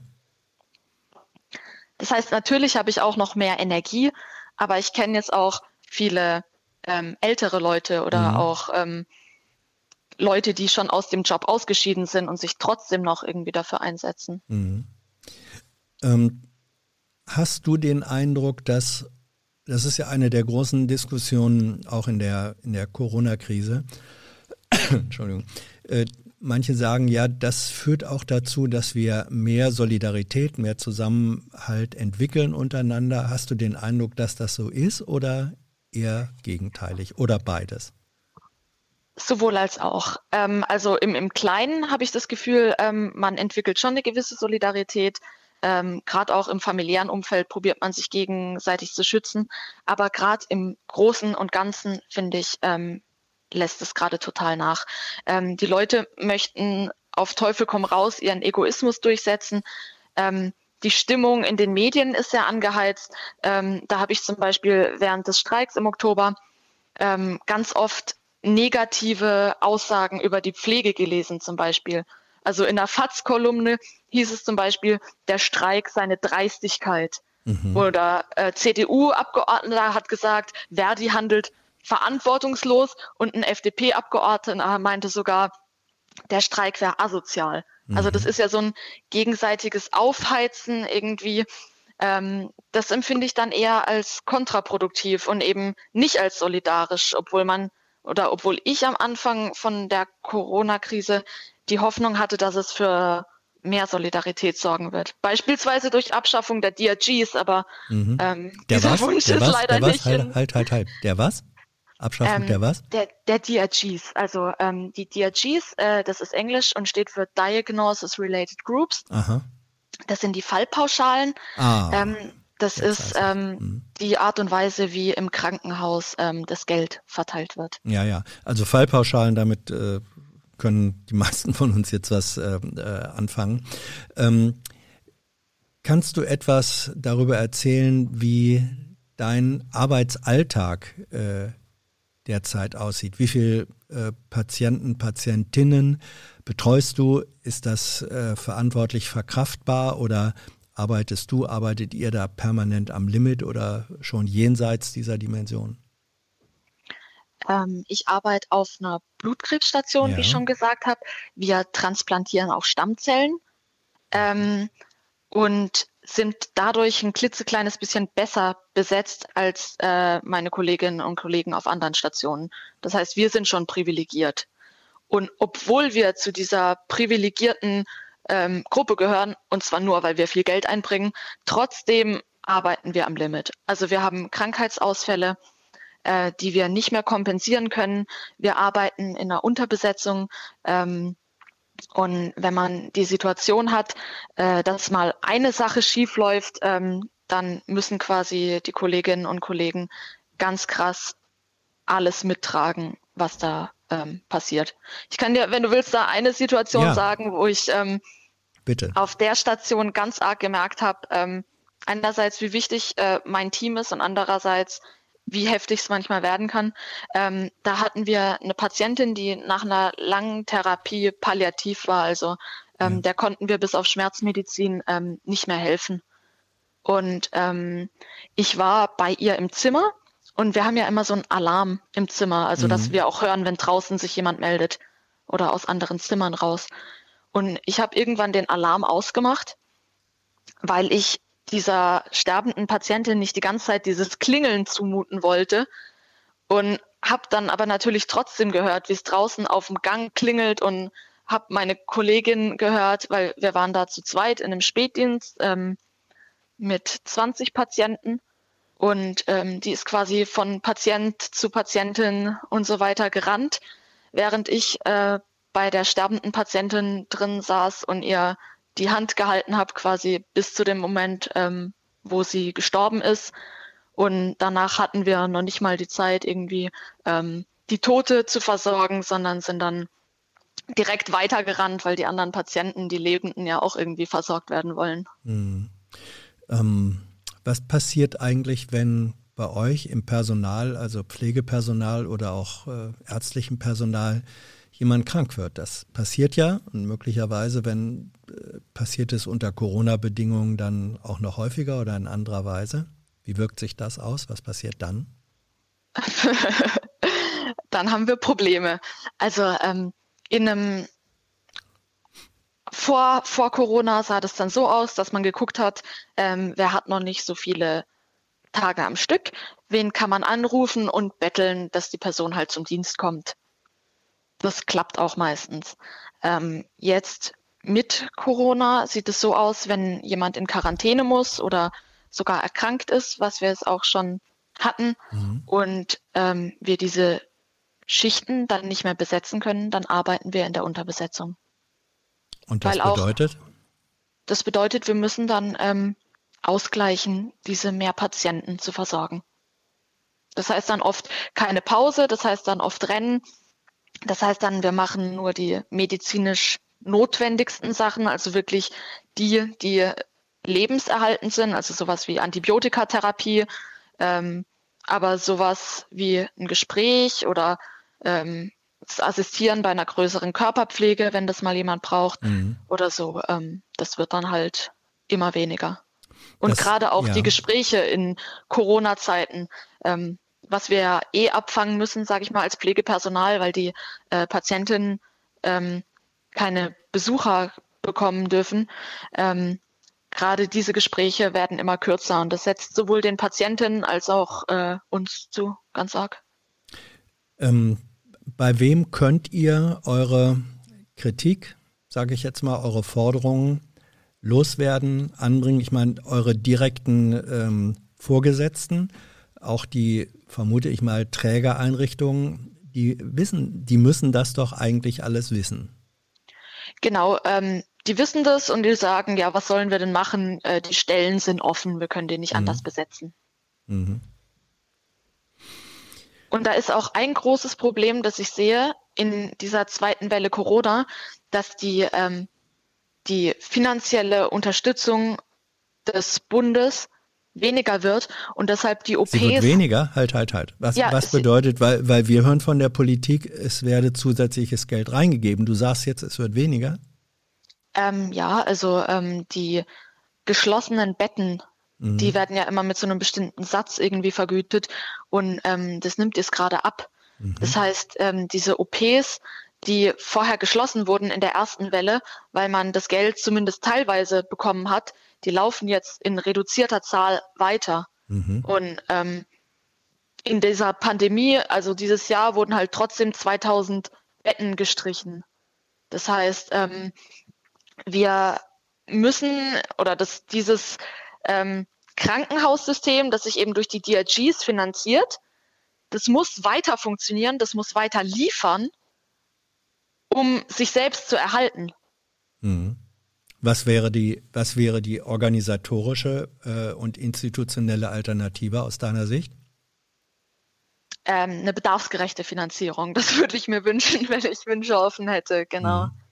Ähm, Darf ich dich fragen, ähm, so roundabout, was du verdienst für deine Arbeit? Muss nicht, ähm, muss nicht auf den Cent genau sein, das, nur das damit wir einen Eindruck kriegen. Das so kann ungefähr. man ja beim TVÖD nachgucken, das ja. ist überhaupt kein Problem. Ähm, das heißt, was ich rauskriege, sind so, ähm, je nachdem wie viele Nachtdienste ich mache, mhm. so zwei, drei. Netto. Ja. Zwei, drei für, für einen Job, der dich äh, vier Wochen im Monat ähm, im Grunde auch wenn dann freie Tage dabei sind, vermutlich dann doch sieben Tage die Woche ähm, in Anspruch nimmt und sei es psychisch, richtig? Ganz genau, ja. Das ist ja auch ein Riesenproblem. Ich meine, ähm, das ähm, Verarbeiten beispielsweise von, von den Sachen, vor allem das Verarbeiten davon, dass man nicht diese Leistung bringen kann, die man möchte. Mhm. Jede dritte Pflegekraft hat in ihrer Karriere Burnout. Mhm. Und das ist auch was, ähm, ich habe das Interview von äh, Thilo und Jens Spahn geguckt. Ja. Mhm. Und ähm, ich habe es zumindest teilweise geguckt. Nach 20 Minuten habe ich den Laptop zugeklappt und wollte nicht mehr. Warum nicht? Warum? Ähm, nicht wegen Thilo, mhm. sondern wegen ähm, hm. dem Herrn Spahn. Mhm. Der hat so Sachen gesagt wie, wir haben gerade steigende Ausbildungszahlen. Ja, wir haben steigende Ausbildungszahlen im Moment, aber das bringt wenig, weil die Leute nicht bleiben. Ähm, Im Moment ist es so, dass äh, nach zwei Jahren ähm, die äh, Pflegekräfte nach der Ausbildung aus dem Job aussteigen, weil sie nicht mehr können. Und es ist eben, sage ich mal, so ein Hand in Hand gehen zwischen, man würde gerne reduzieren, um diese psychische und körperliche also Belastung tragen zu können, die Stundenzahl die, reduzieren. Eure genau. Stundenzahl reduzieren. Genau, ja. also dass man nur noch Teilzeit ja, ja, arbeitet. Ich verstehe. Mhm. Aber ähm, das Reduzieren sorgt dafür, dass viele, vor allem beispielsweise auch mit Kindern, mit dem Geld überhaupt nicht zurechtkommen. Mhm. Und dann suchen sie sich einen Job außerhalb der Pflege. Und da war das auch ein purer Hohn vom Herrn Spahn, in diesem Interview zu sagen, das ist ein Henne-Ein-Szenario. Und ähm, äh, er sagt seinen Freunden immer, oh ja, sie müssen zurückkommen, dann wird es besser im Krankenhaus. Mhm. Nein, nein, es ist gerade andersrum. Es ist kein Henne-Ei-Szenario. Wir wissen nämlich, was zuerst da war. Und es waren schlechte Konditionen im Krankenhaus. Das war eine Bezahlung, die die Leute dazu getrieben hat, sich einen anderen Job zu suchen, beispielsweise. Da spricht jetzt nicht nur die Wahlkämpferin, die du ja auch bist. Ja, das, äh, das mhm. auf jeden Fall. Das läuft ja alles Hand in Hand. Mhm. Ich meine, ich mache das ja nicht ähm, um des Wahlkampfs willen, sage ich mal, sondern Verstehe um der Sache schon. willen. Ja, ja. ja. Ähm, Christina, du hast äh, vorhin gesagt, äh, ja, Augenrollen, wenn du, wenn du Kolleginnen auch mal aufforderst, über äh, einen Streik zu denken. Äh, ist dir das denn gelungen oder gelingt es? Oder wenn nicht, woran liegt das, dass es nicht gelingt?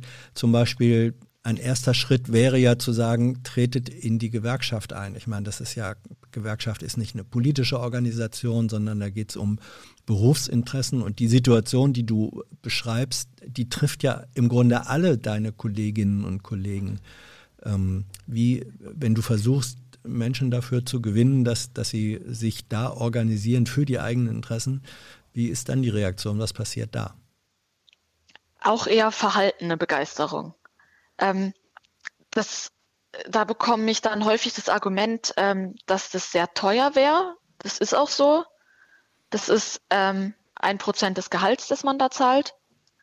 Ähm, und dann kommt das Argument, dass Verdi nichts erreicht. Mhm. Aber das ist ja natürlich auch selbstbedingend, weil ähm, Verdi hat wenig Mitglieder mhm.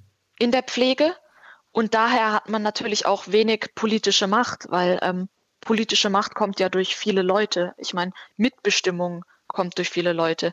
Der Georg hat vorhin auch das, das ähm, äh, Wort Lobby erwähnt. Mhm. Die Pflege hat halt keine Lobby, aber wir schaffen sie uns bis zu einem gewissen Grad auch einfach nicht selber. Mhm. Ähm, ich kriege gerade einen Zettel von Thilo, der verfolgt den äh, Chat.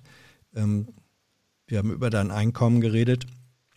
2300 war das äh, netto. Da sagen äh, viele, das sei aber super viel.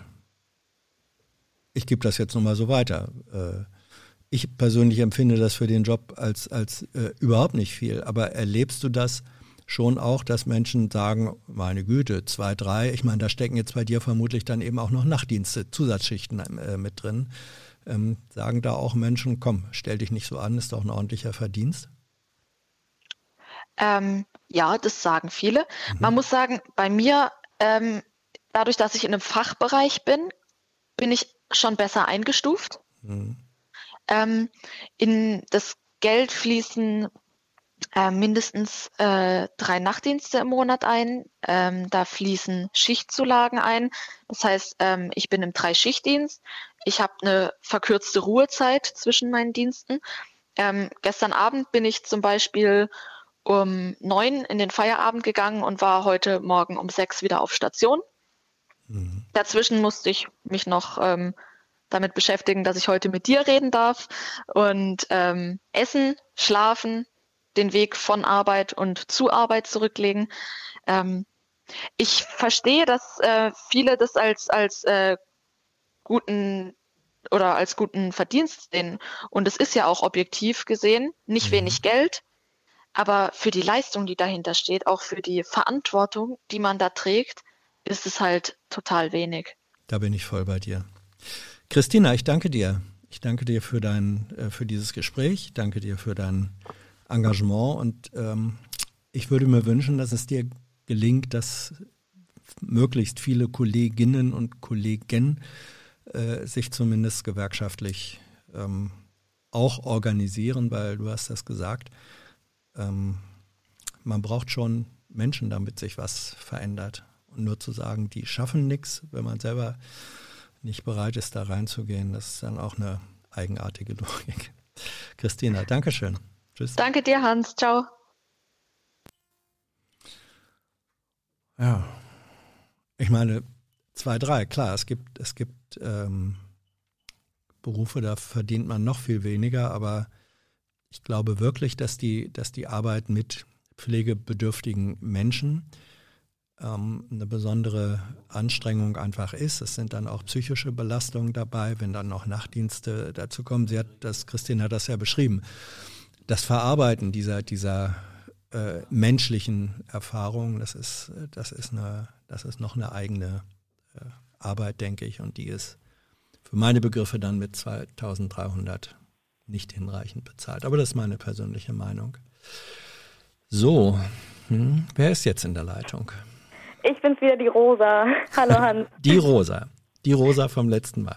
Genau. Und ja. ich rufe eigentlich an, weil ich ja das Interview mit Thilo und Jens Spahn insgesamt sogar dreimal gesehen habe. Mhm.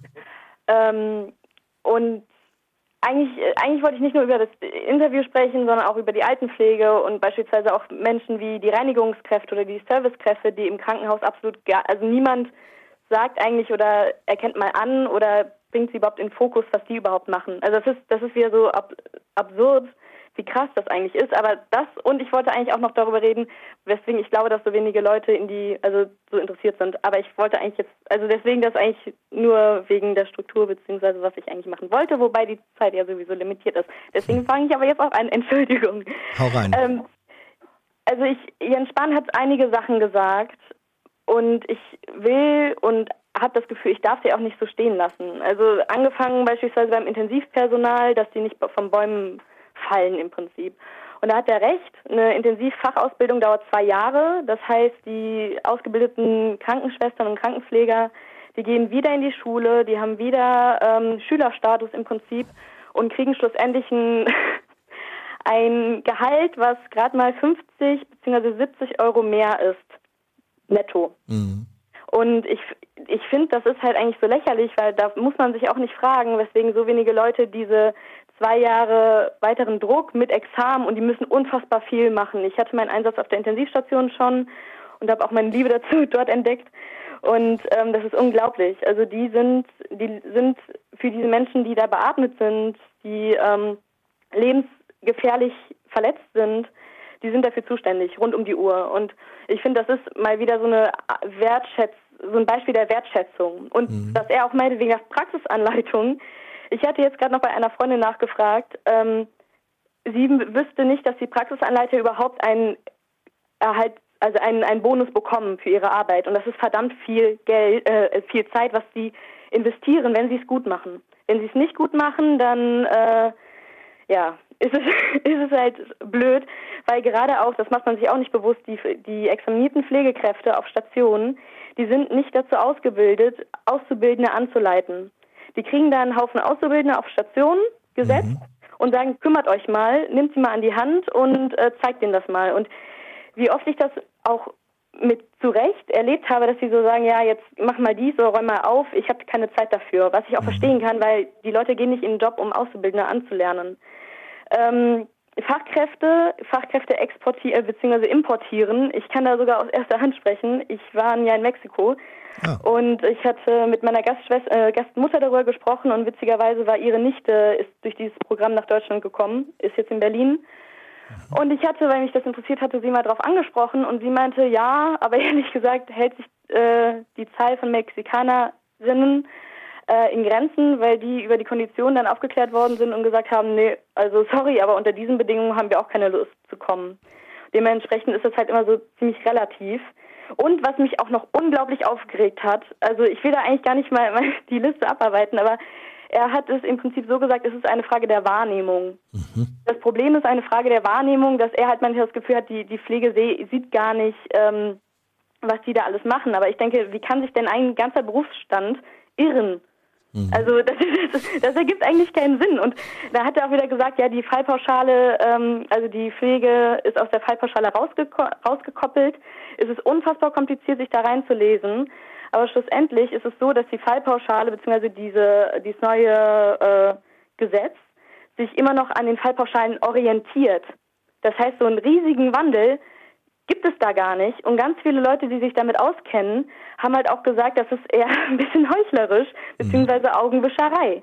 Mhm. Und jetzt ganz nochmal äh, bezüglich der Fallpauschalen. Die Hans-Böckler-Stiftung hat jetzt im November sehr aktuell einen Bericht herausgebracht, wo halt gesagt worden ist, dass die, also das System muss abgeschafft werden, dringendst. Mhm. Und da ist auch noch ein ganz riesiger Punkt, entschuldige, aber ja, ja. ich muss das unbedingt klarstellen. Profit in der Pflege oder mhm. im Krankenhaus hat äh, nichts zu suchen.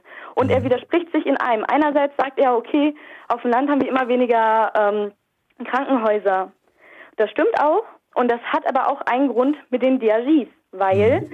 ähm, ich hatte das ja schon gesagt, dass sich manche Fachrichtungen einfach nicht lohnen. Kinder lohnen sich nicht, Geburts äh, Geburtshilfe lohnt sich nicht, ähm, Notfallaufnahme lohnt sich nicht. Was mhm. sich lohnt, sind Herzzentren beispielsweise oder Orthopädien. Deswegen haben wir auch das Phänomen in Deutschland, dass wir unfassbar viele Krankenhäuser haben, in Ballungsräumen, die aber zum Teil das Identische anbieten.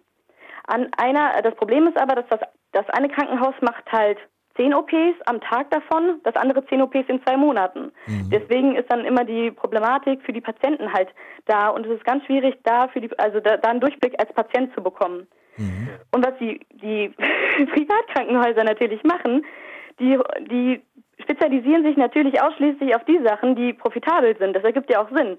Sie wollen und müssen Profit machen. Und ähm, dementsprechend haben dann die, ähm, die öffentlichen Häuser im Prinzip die Karte gezogen, weil sie halt dann nicht nur ähm, die ganzen anderen halt bekommen, weil die Privathäuser dürfen auch abweisen, sondern sie haben auch noch das Problem, dass sie nicht so viele OPs machen, die sich rentieren vom mhm. Geld her. Und das ist halt einfach ein Paradox in sich. Und was mir heute witzigerweise, als ich ähm, ja, das Interview nochmal angeguckt habe, in die Idee gekommen, also welche Idee mir da gekommen ist. Ich habe keine Ahnung, ich bin keine BWLerin, ähm, aber ob man sich nicht the theoretisch mal die Gedanken machen könnte, wie wäre es, wenn man die Privatisierung komplett herausnimmt, aber die, die Ideen davon übernimmt. Man könnte ja beispielsweise, ich habe wie gesagt, das ist nur eine Idee, ein mhm. Gedankenanstoß, man könnte doch theoretisch die Krankenhäuser wieder ähm, dem Staat übergeben, ist aber dann so in irgendeiner Weise organisieren, dass beispielsweise die Hälfte des Krankenhauses in den Händen der Mitarbeiter liegen. Mhm. Dementsprechend könnte man das dann ja so machen, dass A, ähm, Problem lösungsorientiert gehandelt wird. Also die Pflege sind, die PflegerInnen sind ja direkt an der Quelle, wenn, wenn Probleme da sind. Und dementsprechend wissen die dann auch, okay, das müssten wir jetzt besser machen und ach krass, aber wir sind ja, wir uns wir sind ja ein Teil dieses ganzen Systems. Das heißt, mhm. wir haben auch ein Interesse daran, es zu verbessern. Mhm. Und wie er ja auch meinte, Privatisierung geht dann im Prinzip wegen dem Verantwortungsgefühl und dementsprechend ist es auch effizienter. Ich finde das sowieso sehr fragwürdig, diese, diesen Gedankengang, ähm, weil er hat dann ja auch aufgezeigt, wer alles äh, Profite hat. Also Ärzte haben Profite, Apotheker haben Profite, Zahnärzte haben Profite und wenn man diese Liste weiterführt, Leute, die im Krankenhaus arbeiten, und da meine ich auch die Ärzte. Ich meine auch die, die Ärzte in, in, in der Klinik. Wir haben keinen Profit daran. Es ist, es ist einfach so. Und ich weiß, ich, ihr habt ja auch es immer wieder angesprochen, Profit hat in unserer Gesundheit von uns allen nichts zu suchen, meiner Meinung nach. Und auch dieses Argument, staatliche Häuser sind in Großbritannien ja total schlecht, guckt euch da doch da mal um. A, finde ich sowieso immer nicht, nicht sonderlich ähm, berauschend, wenn Politiker immer sagen, ja, schaut mal, da ist es immer viel schlechter, weil schlimmer geht immer, besser geht aber auch immer. Und selbst wenn es keine Positivbeispiele gäbe, aber wir haben beispielsweise die Niederlande, ähm, warum sind wir nicht einfach mal der Vorreiter? Warum sind wir nicht mal verrückt und, und probieren mal wirklich alle Hand in Hand gemeinsam für ein, für was Besseres zu kämpfen. Weil schlussendlich, und das ist auch mit der Christine, also was die Christina eben auch meinte, ich bin davon überzeugt, dass Menschen erst dann aufwachen zum Teil, wenn ihnen bewusst wird, wie endlich sie sind, das zum einen, und zum anderen, ähm, wenn sie erst auch davon betroffen sind. Wie, wie, wie, wie oft ich auch davon also höre im Krankenhaus, ah ja, also, also von Patienten, die liegen, ähm, ja, also so schlimm habe ich es mir jetzt auch nicht vorgestellt. Und das ist halt genau das Ding. Wir können morgen über die Straße laufen und lebensgefährlich verletzt werden. Und das ist, das ist so fragil, das ganze System. Und das ist nur, das ist nur das Krankenhaus. In, in der Altenpflege, das ist, ich weiß nicht. Also, entschuldige, das war jetzt wieder mal wieder ein Monolog. Ähm, ich wollte nur einfach Jens Spahn mal nicht so stehen lassen, wie er immer sonst stehen gelassen wird.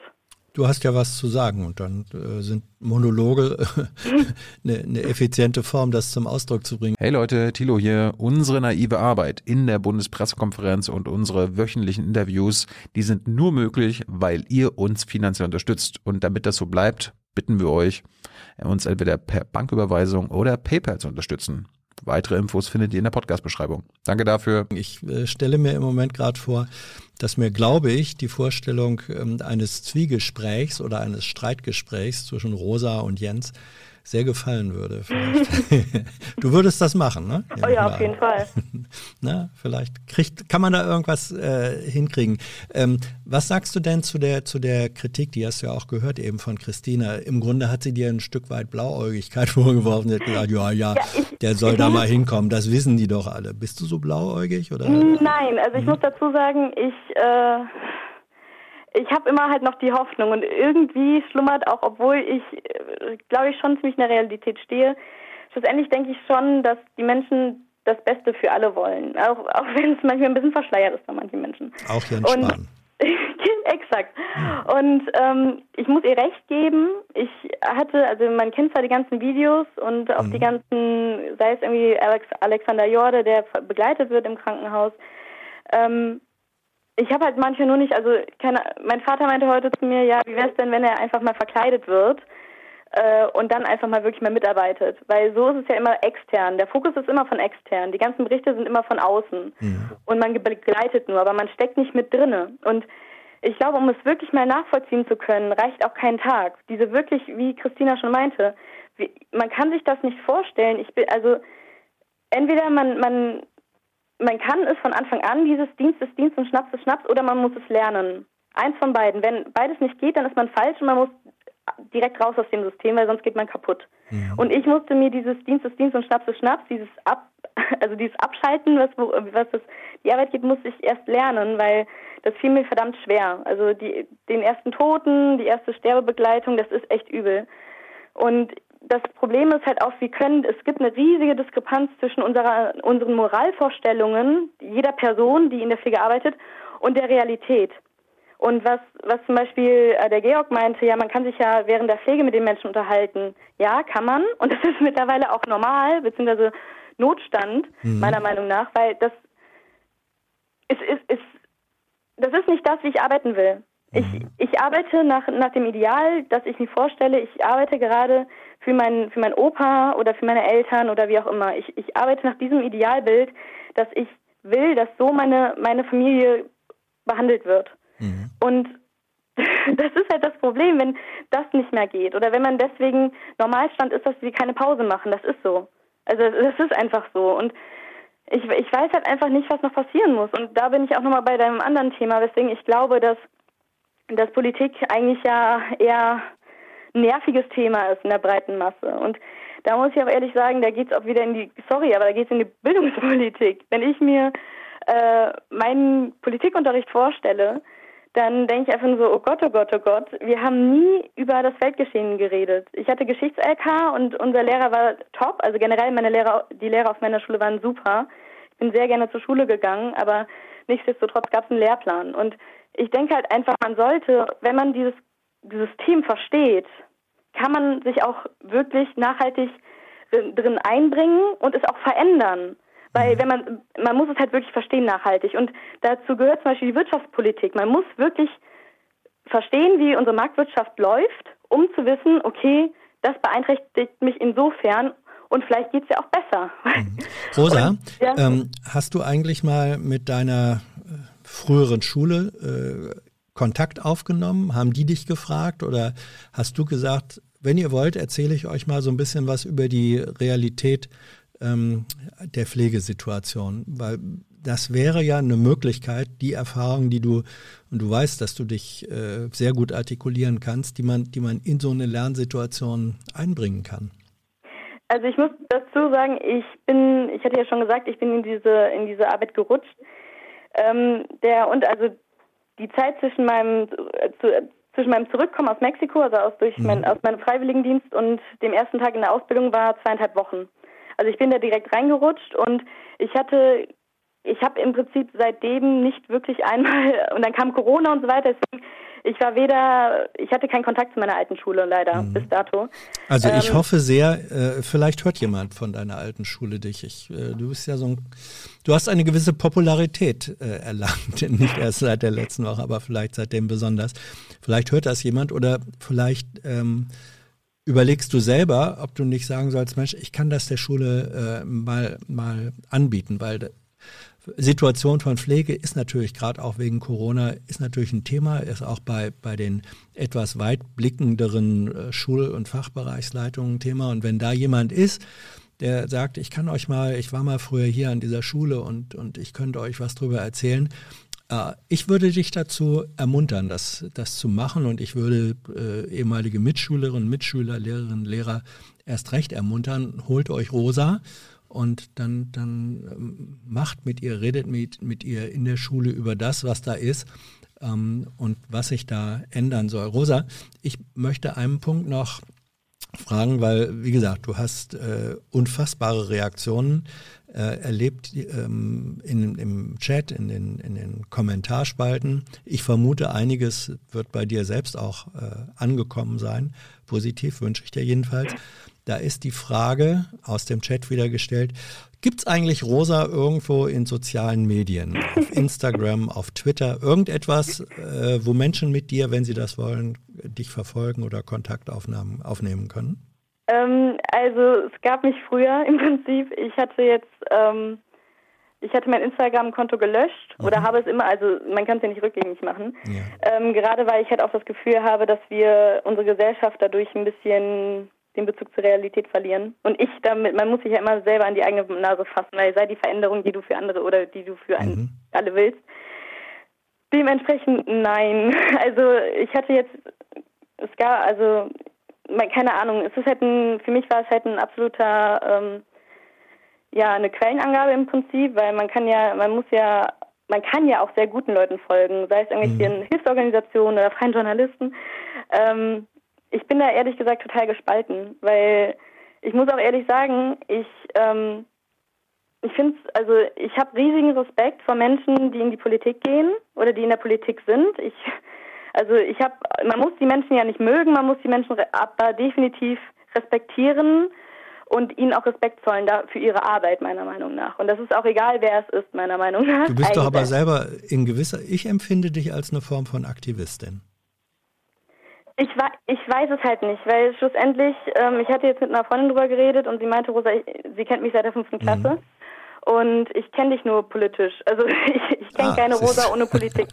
ist und, und ähm, ich weiß nicht, schlussendlich, ich denke, jeder von uns ist politisch. Und auch alle Leute, die sagen, ich bin nicht politisch, die sind politisch, weil jede Kaufentscheidung, was Christina auch schon meinte, mhm. jede Kaufentscheidung, die wir treffen, ist ein Statement. Mittlerweile jeder Klick ist ein Statement. Mhm. Und dementsprechend, man muss bei sich selber anfangen. Und das ist halt auch was, was ich noch sagen wollte.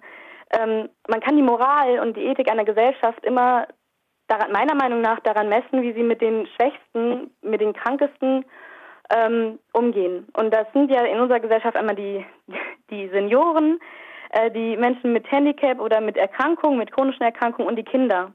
Und das sind aber auch die, die nicht Leistung erbringen. Also das ist jetzt ein bisschen vielleicht hypothetisch gesagt, aber ähm, das ist halt, vielleicht müssen wir auch einfach unser, unser Gesellschaftsbild verändern. Vielleicht ist es einfach so, ich bin davon überzeugt, jede Person, jede, jedes Individuum in, auf der gesamten Welt, die, jedes jeder hat sein eigenes Talent und hat, hat sein Thema, wofür es brennt. Und vielleicht müssen wir einfach mal alle uns selber an die Nase packen, sagen, ey, lass, lass mal uns, lass mal einfach alles verändern. Es ist nicht, nicht nur immer Kritik zollen, vielleicht ja. auch was verändern.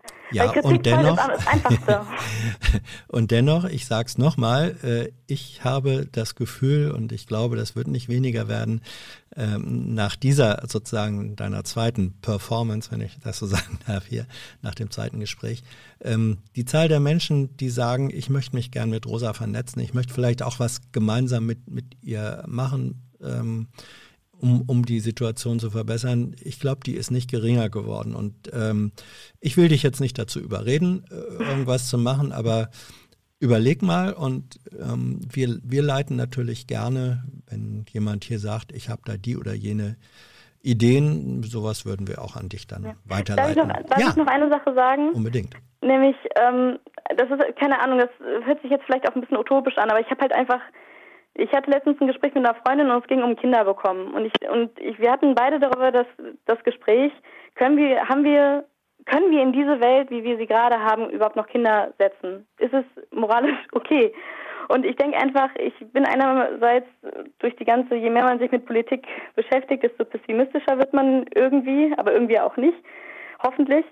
Und ähm, ich hoffe halt einfach, dass wir in der Gesellschaft einfach anfangen, vor allem Corona ist eine riesige Chance. Und das ist eine Sache, es sind Sachen möglich geworden, die hätten wir im Negativen wie auch im Positiven, die hätten wir uns niemals erträumen lassen. Und ich hoffe halt einfach, dass wir in eine Gesellschaft hineinwachsen und uns langsam verändern. Ähm, jeder Anfang ist schwer, dass wir miteinander reden statt wieder übereinander und dass wir uns auch mehr den unseren Gemeinsam Gemeinsamkeiten bewusst machen als unserer, unserer Unterschiede. Dass wir einfach solidarischer werden und dass wir einfach sagen, ey, mir ist es egal, wer du bist, woher du kommst, welchen Schulabschluss du hast, dass, dass wir von diesem Klassendenken runterkommen, dass wir unsere Sprache verändern. Die Sprache hat so eine unfassbare Macht.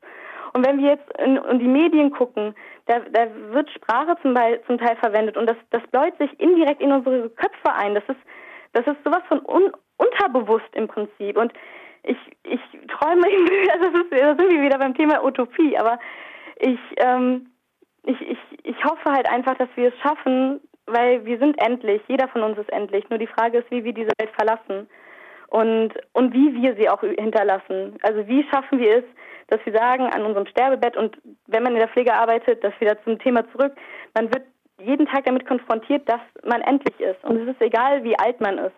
Mhm. Wir sind endlich. Und dass wir durch, komplett immer mit uns im Reinen sind oder möglichst auf dem Weg dazu sind, mit uns im Reinen sind, dass wir einfach mehr, keine Ahnung, mehr Liebe, schlussendlich denke ich halt auch, wenn die Menschen einfach ein bisschen mehr lieb zueinander wären, wenn sie einfach mehr Positivität ausstrahlen, wenn sie mehr lächeln, wenn sie jeden Tag eine gute Tat, das verbreitet sich. Positivität, das, das multipliziert sich und immer weiter und immer weiter und immer weiter. Nur wir müssen halt anfangen und wir müssen, jeder von uns muss anfangen. Gut. Und da, ja, Entschuldigung. nee, nee, nee, nee, nee, es ist, ist ja ganz gut. Ähm, äh, ich sag jetzt einfach mal, vielleicht hast du dann Lust, doch irgendwie anzufangen, ähm, möglicherweise auch mit jemandem noch dabei. Zu, zum Beispiel einen, sagen wir mal, einen Pflegepodcast zu machen, in dem du hast viel zu sagen, du hast viel Erfahrung, du kannst Menschen begeistern, du kannst dich artikulieren. Ich bin mir ziemlich sicher, da würden gerne viele andere A zuhören und B mitmachen. Vielleicht ist sowas eine, eine Perspektive. Rosa, für heute herzlichen Dank für dieses Gespräch und ich bin mir ziemlich sicher, das war nicht das letzte Mal, dass wir miteinander äh, gesprochen haben. Passt auf euch auf und ja, bleibt gesund. Schönes Fest. Rosa. Danke, dir auch. Tschüss. Dankeschön, tschüss. Ja, unglaublich. Das, also ich vermute mal, der Rosa Fanclub hat jetzt nochmal an, an Mitgliedern äh, gewonnen. Sie scheint da ein bisschen zögerlich zu sein, ob und was sie da noch selber machen kann. Wenn es da bei euch Ideen gibt oder Vorschläge, äh, wir leiten das sehr gerne weiter ähm, und mal gucken. Das ist ja ähm, überhaupt ist es, finde ich, schön und wenn das so weitergeht, dass das sozusagen aus diesen äh, Gesprächsrunden es dann auch Fortsetzungen gibt in weiteren Sendungen. Auch dazu könnt ihr euch gerne äh, melden und sagen, ah, ich möchte gern darüber und darüber nochmal reden, nehmen wir gerne auf. So, wen haben wir jetzt in der Leitung? Hallo, hier ist Hans. Hallo Hans, hier ist Kai. Kai. Ja, äh, ich würde mit dir gerne über Fridays for Future reden und mhm. zwar insbesondere über die mediale Berichterstattung über Fridays for Future und warum so in den letzten Jahren mehr über die Bewegung, ihre Probleme und Protestformen geredet wurde in den Medien, als wirklich über ihre Inhalte, wie zum Beispiel die Klimakrise. Mhm. Soll ich das ausführen? Ich bitte darum. Ja, ähm, ich muss, glaube ich, ein bisschen weiter ausholen. Also ich bin seit etwa zwei Jahren, also seit etwa äh, Januar 2019 auf äh, Fridays for Future aufmerksam geworden, wie viele andere nach diesem ja, mhm. ersten großen Streik am 15. Januar, wo sich auch dieser ja, Spot der Medien erstmals ähm, darauf gerichtet hat.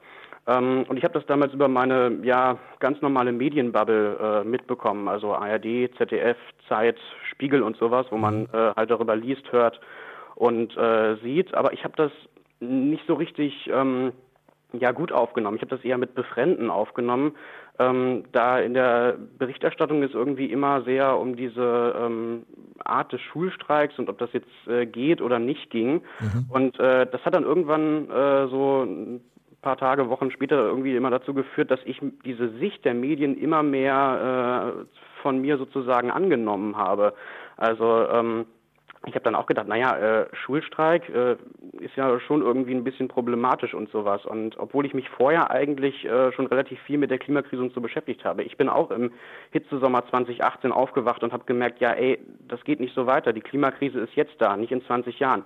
Ich habe genauso die Diskussion um die Braunkohle verfolgt und so weiter und so fort, was in äh, diesem Jahr äh, oder in den Jahren darauf ja auch noch kam. Und ähm, ja, genau. Ich habe das dann allerdings äh, so im Kontrast eher mit Befremden aufgenommen. Und das ist erst irgendwie so gelöst worden, als im Februar eine Reportage des Y-Kollektivs von Radio Bremen ausgestrahlt wurde, die sehr nah an die Protagonisten von Fridays for Future während den Demos rangingen und wirklich mhm. über die Inhalte der Bewegung gesprochen haben und nicht über die Art des Streiks und warum das nicht geht und sowas. Und erst dann habe ich gemerkt, was hast du da eigentlich für einen Fehler gemacht? Warum äh, guckst du dir, äh, warum guckst du dir sowas an? Warum bist du nicht längst bei dieser Bewegung mit dabei? Und ähm, ja, also seitdem bin ich sozusagen auch als aktiver Streiker sozusagen ähm, mit dabei. Und diese Diskussion zog sich ja dann auch weiter äh, über den äh, ja, Frühjahr, über den Sommer, unter anderem äh, ja auch über die Zeit, als Fridays for Future im April äh, die ersten Forderungen vorgelegt hatte.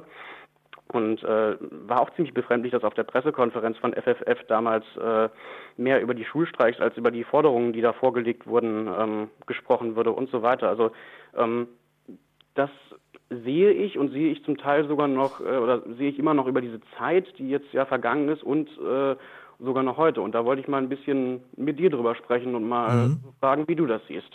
Gerne.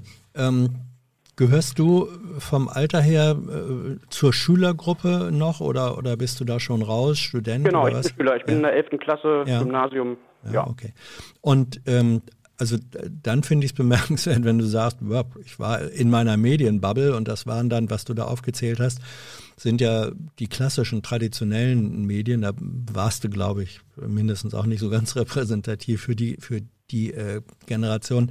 Deine Kritik geht, geht dahin, dass du, äh, wenn ich es richtig verstehe, dass du sagst, die mediale Berichterstattung macht sich viel an Formen fest ähm, und zum Teil vielleicht auch Personen und weniger an den Inhalten, äh, um die es dabei geht, richtig? Genau, genau. Ja. Ähm, und dieser, dieser, und, und du selbst sagst, am Anfang war ich ein, ein Stück weit, bin ich, bin ich dieser falschen, sozusagen mehr auf die B-Note gucken als auf die A-Note, ja. selbst zum, zum ähm, Opfer gefallen. Ähm, was ist dein, äh, hast du einen Vorschlag, wie man dieses Verhältnis äh, ändern kann? Hm, naja, es ist natürlich eine schwierige Sache. Also, ähm, Vielleicht ist das auch am Anfang irgendwie äh, mit der Berichterstattung einfach äh, schiefgelaufen. Das war ja natürlich irgendwie was völlig Neues, was äh, mhm. in den Medien sozusagen äh, dann kam. Ich meine, Schulstreik hatte es, so wie ich das äh, in der Erinnerung habe, in der Geschichte der Bundesrepublik vorher irgendwie äh, so in der großen Form noch nie gegeben. Und da stürzen sich Medien natürlich auch drauf und wollen da entsprechend berichten. Dann muss man sich natürlich da auch noch Meinungen zu einholen. Und was so der Vorwurf von mir ist, dass man nicht mit den Protagonisten äh, der Bewegung gesprochen hat, sondern ich hatte eher das Gefühl, dass man dann da Spitzenpolitiker oder Kultusminister zu befragt hat, die natürlich dann gesagt haben, ja, nee, auf gar keinen Fall, wie kann denn das sein? Also Jugendliche, die sollen äh, gefälligst am Wochenende streiken, wenn sie überhaupt streiken, mhm. aber äh, doch nicht bitte in der Schulzeit.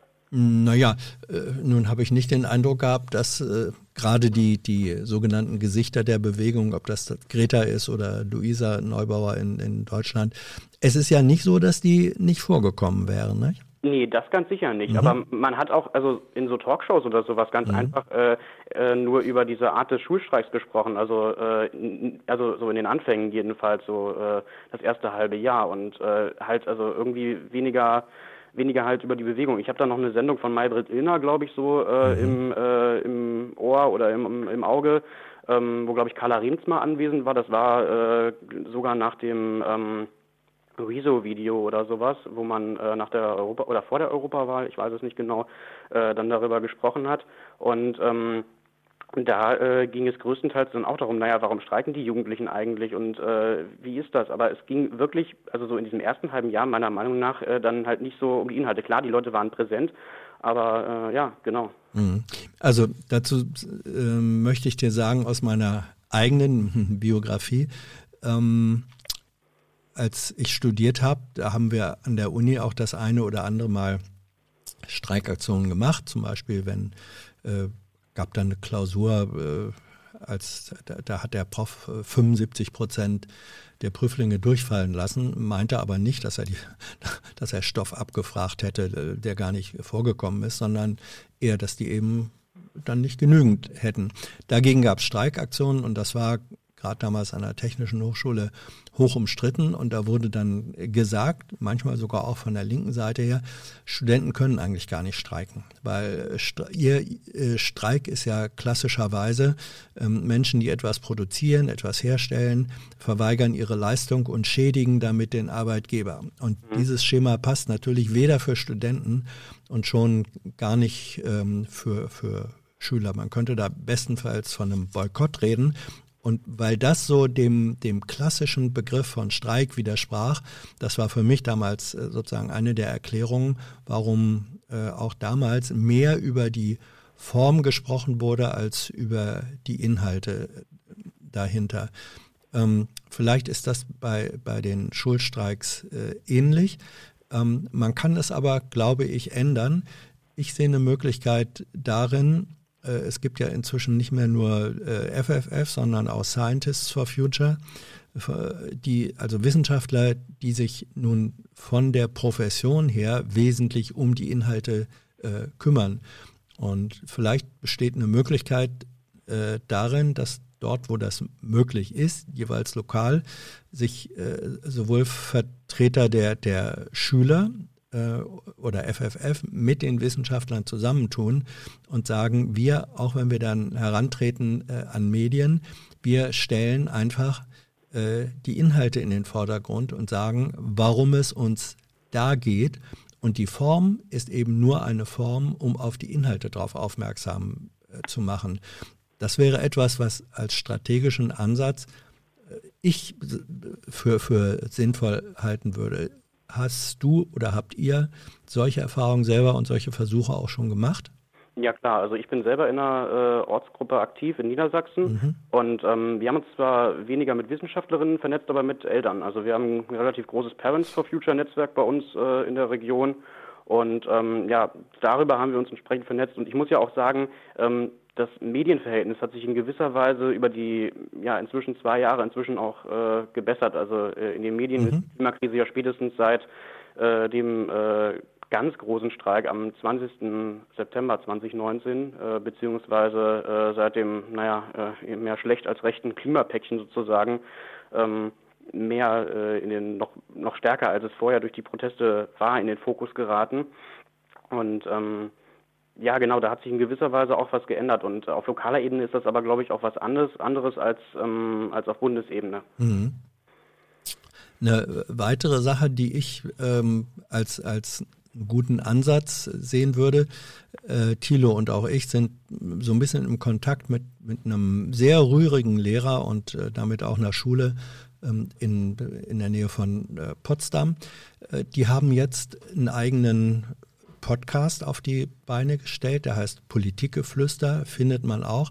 Ist jetzt mhm. äh, gerade in die, in die vierte Runde gegangen und die haben mit dieser jüngsten Ausgabe, der so ein bisschen so eine Art, äh, und das sind wesentlich Schüler, die da äh, mitmachen und äh, eben der, der Lehrer ist dabei und ab und zu waren dann auch mal Menschen wie, wie Thilo oder ich oder andere, die haben und das muss man sich klar machen, mit einem, mit einem Schüler-Podcast in, innerhalb von ein paar Tagen 20.000 äh, Downloads gehabt. Uh, das, ja, 20.000 für einen wirklich ganz schlichten Podcast, der von Schülern gemacht wird. Ja, also mhm. im Grunde eine vergleichbare Situation.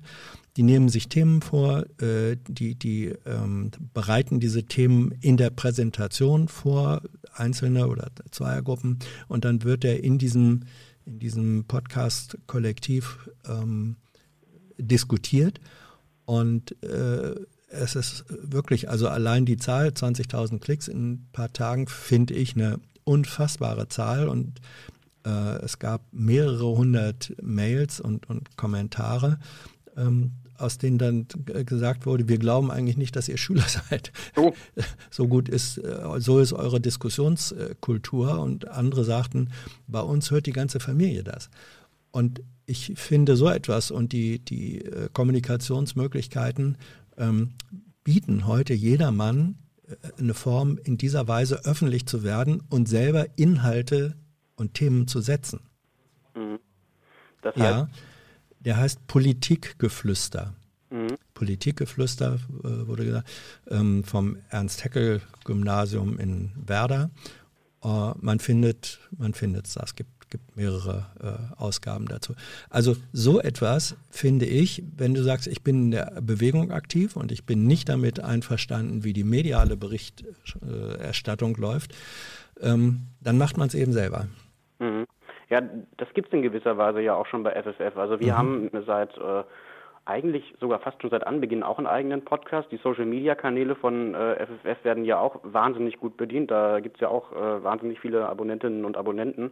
Ähm, und auch auf dem YouTube-Kanal, wo wir äh, beispielsweise jetzt in Corona-Zeiten diese Reihe Wir bilden Zukunft äh, gestartet haben, da haben ja auch einige zugesehen, obwohl man sagen muss, sowas erreicht ja leider in gewisser Weise zum Teil nur die eigene Bubble. Vielleicht muss man da ein bisschen, bisschen breiter werden oder sowas. Ja, also man, man äh, kann eben ein Ansatz, sage ich jetzt mal sozusagen als, als, als langjähriger Journalist, ähm, wenn man versuchen möchte, auch Themen selber äh, zu setzen oder Menschen darauf aufmerksam zu machen, die nicht zur Bubble im engeren Sinne gehören, das ist der Blick darauf und sagen, äh, der, der Versuch zu sagen, wer ist eigentlich von dem, was mein Thema hier ist, in konkreter, besonderer Weise betroffen.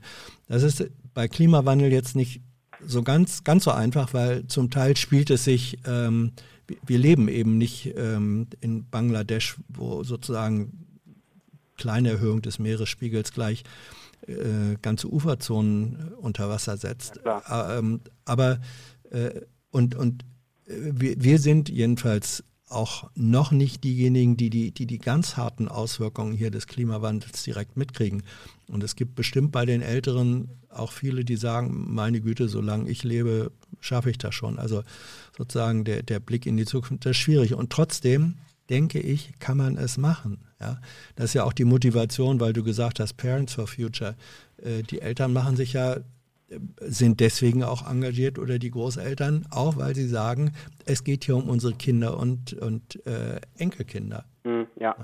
Also ähm, da, würd, da müsstet ihr so ein bisschen, oder würde ich empfehlen, versucht ähm, journalistisch im Grunde zu denken und sagen, wenn wir über unsere eigene Bubble rauskommen wollen, auch noch mit eigenen medialen Produkten, die technischen Möglichkeiten dazu sind da, das kostet nichts, kann jeder machen.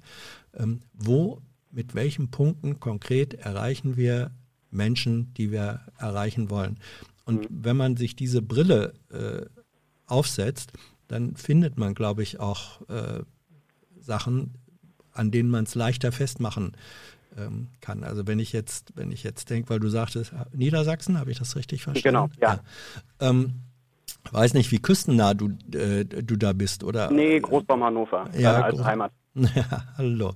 Äh, gut, äh, Menschen, die im Harz leben, äh, wissen, wie der, wie der Harz, die, die Vegetation da geschädigt ist. Menschen, die ähm, küstennah leben, äh, wissen, was es, was es bedeutet mit, mit der Notwendigkeit von Deicherhöhung, weil Meeresspiegel steigt und so.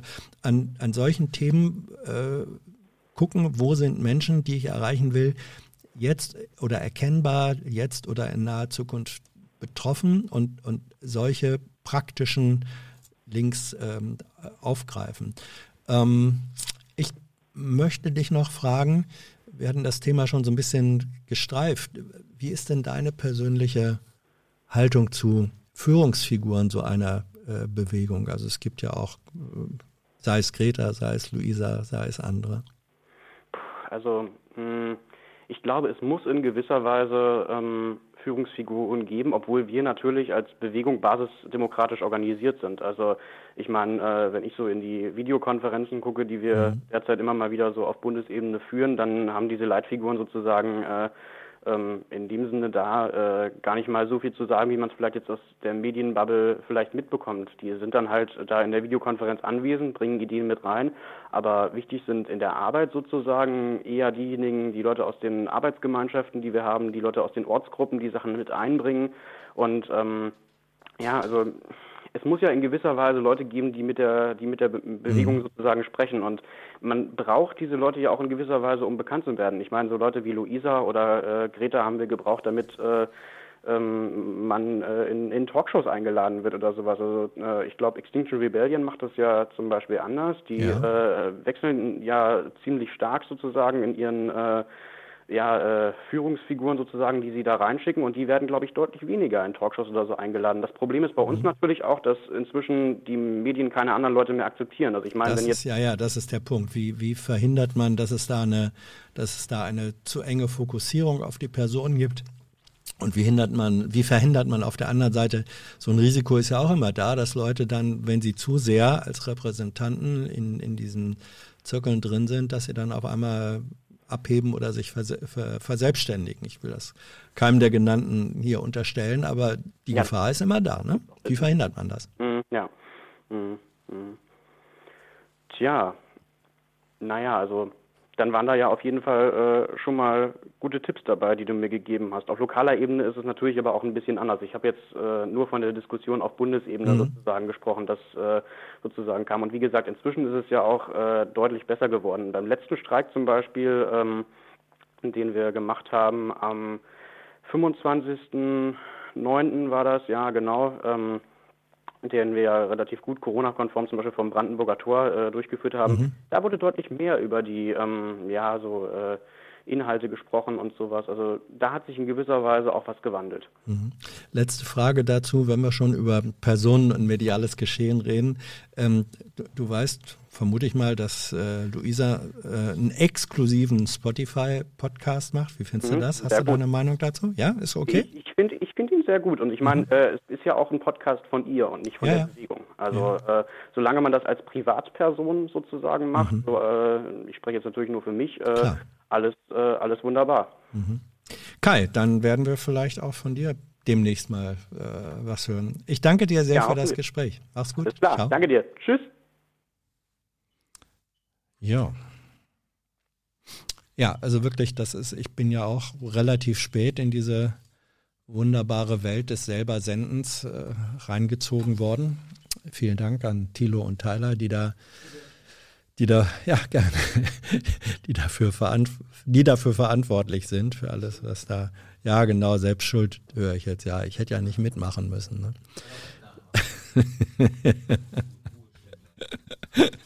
ja, ja, ja, ja. Nein, aber es ist schön, es macht Spaß und ähm, äh, ich kann es jedem nur empfehlen. Und wie gesagt, dieser, dieser Schüler-Podcast da aus, aus Werder, gerade weil der noch so, so frisch ist und so, die sind selber ganz geplättet von der Reichweite, die sie da äh, äh erzählen.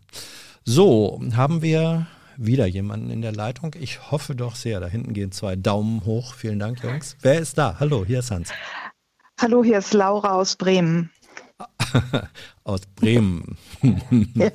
meiner, meiner zeitweiligen Arbeitsheimat. genau. Ich bin sozusagen immer abends, ähm, das durfte ich noch gucken, die Tagesschau auch noch und dann mhm. musste ich ins Bett. Mhm.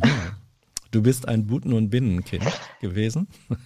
Ja, also bis ich so 13, 14 war, dann hat mhm. mich das nicht mehr so sehr interessiert. Aber kann ich. Aber, aber vielen Dank für die Zeit bis dahin, falls das die Jahre waren, in, ja. Ich, in denen ich da gelegentlich meine Nase in die Kamera gesteckt habe. Laura aus Bremen, worüber möchtest du sprechen?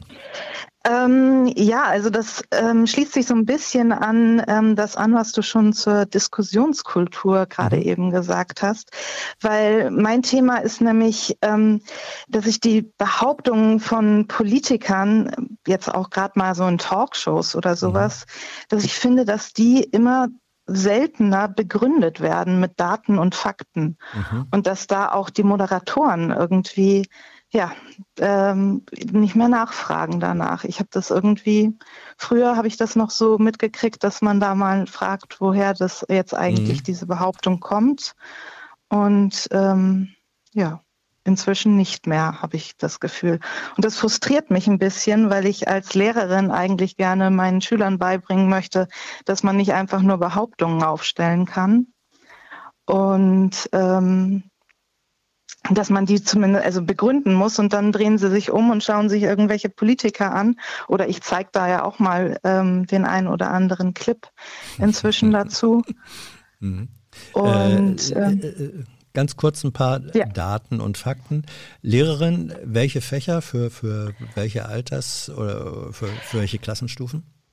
Ähm, ich äh, bin am Gymnasium, ähm, Physik und Geografie mache ich. Ah, Harte, harte Fächer.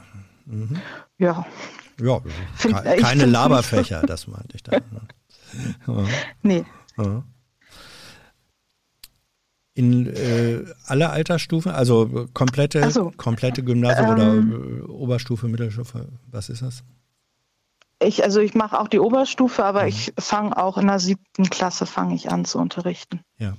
Ähm, Hast du ein paar praktische Beispiele für, für dieses, ähm, wo du sagst, Menschenskind, inzwischen wird nur noch behauptet und es muss nicht mehr belegt werden, woher das eigentlich kommt? Fällt dir da spontan was ein oder ist es nur so ein Bauchgefühl, so ein genereller Eindruck? Also ähm, ganz spontan ist mir letztens ist mir äh, habe ich gesehen bei Herrn Lanz, da saß der Schulminister, keine Ahnung, wie, wie die mhm. in Hamburg benannt werden. Mhm. Bildungssenator vermutlich oder Kultussenator. Ja, Bild, ja genau. Ja. Mhm. Mhm. Ähm, der hat behauptet, dass die ähm, Schulen nicht am Infektionsgeschehen mhm. teilnehmen würden, beziehungsweise dafür auch, also sich da, dazu beitragen würden. Und äh, das ist ja inzwischen nun von, von vielen Studien einfach widerlegt worden. Mhm. Und das, äh, da, da verstehe ich gar nicht, wie man das einfach so im Raum stehen lassen kann ohne dass, ähm, dass mal hinterfragt wird, woher diese Behauptung kommt. Ich meine, es gab natürlich Studien am Anfang der ganzen Corona-Krise, die gesagt haben, dass die Kinder da eigentlich nicht dazu beitragen.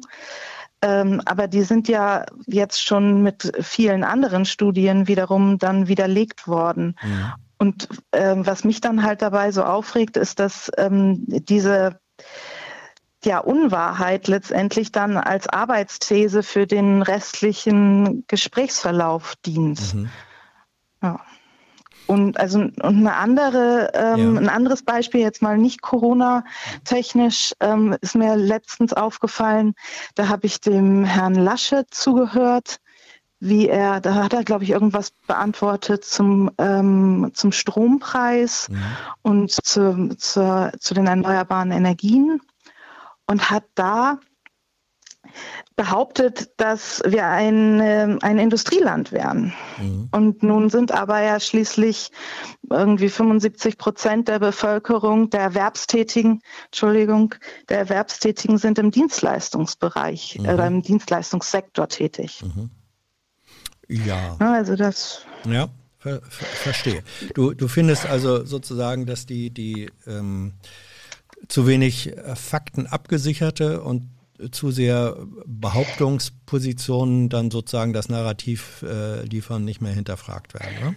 Genau, mhm. ja. Wie gehst du damit um? Äh, also es bereitet dir äh, offenbar als auch politischer Mensch und als, als Vermittlerin, Pädagogen sind ja auch Vermittler, ähm, Bauchschmerzen, auch seelische mhm. Bauchschmerzen. Wie gehst du damit im Unterricht um? Bringst du das ein? Ist das für dich Lerngegenstand oder Vermittlungsgegenstand?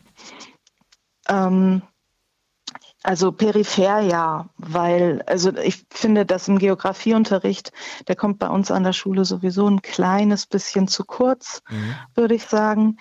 Ähm, der, der, also da, ich gehe da schon drauf ein, wenn das sozusagen in einem Text, in einem ähm, Beitrag, den ich zeige, wenn das ähm, nicht aufgearbeitet wird, dann, dann muss ich drauf eingehen, weil ich das ja so nicht einfach stehen lassen kann. Mhm. Und ich möchte ja auch, dass meine Schüler halt meine SchülerInnen äh, lernen, ähm, besser sich da argumentativ ähm, durchzusetzen und einfach auch ihre Behauptungen zu begründen mit Daten, mit, mit äh, Fakten. Ja. Mhm. Ähm, Im Moment unter Corona-Bedingungen, äh, da habe ich, da ich jetzt zwei Fragen dazu. Ich fange mal mit der, mit, der, mit der Fachfrage an. Ähm, ist es eigentlich so, dass das Thema Corona als Thema und die Pandemie, dass das auch in die Unterrichtsinhalte mit reinspielt, die du behandelst, oder hat das gar nichts miteinander zu tun? Also äh, sowohl Geografie, ne, Corona oder ähm, SARS-CoV-2-Verteilung und Erkrankungen, ja, die haben auch eine geografische Verteilung, physikalische mhm. Dimensionen ließen sich auch finden. Oder ist das, äh, findet so eine Verbindung gar nicht statt? Also das ähm, im Moment ist es halt noch schwer, da wirklich an, an auch gut aufbereitete Daten, die man dann mit den Schülern halt auch besprechen kann, mhm. zu kommen. Also äh, einfach Grafiken, die jetzt äh, dann auch sich nicht gleich nächste Woche wieder geändert haben. Ähm, aber natürlich thematisiere ich das. Ich hatte jetzt gerade mit meiner ähm, mit dem mit der Lerngruppe, die ähm, Abitur macht ähm, nächstes Jahr.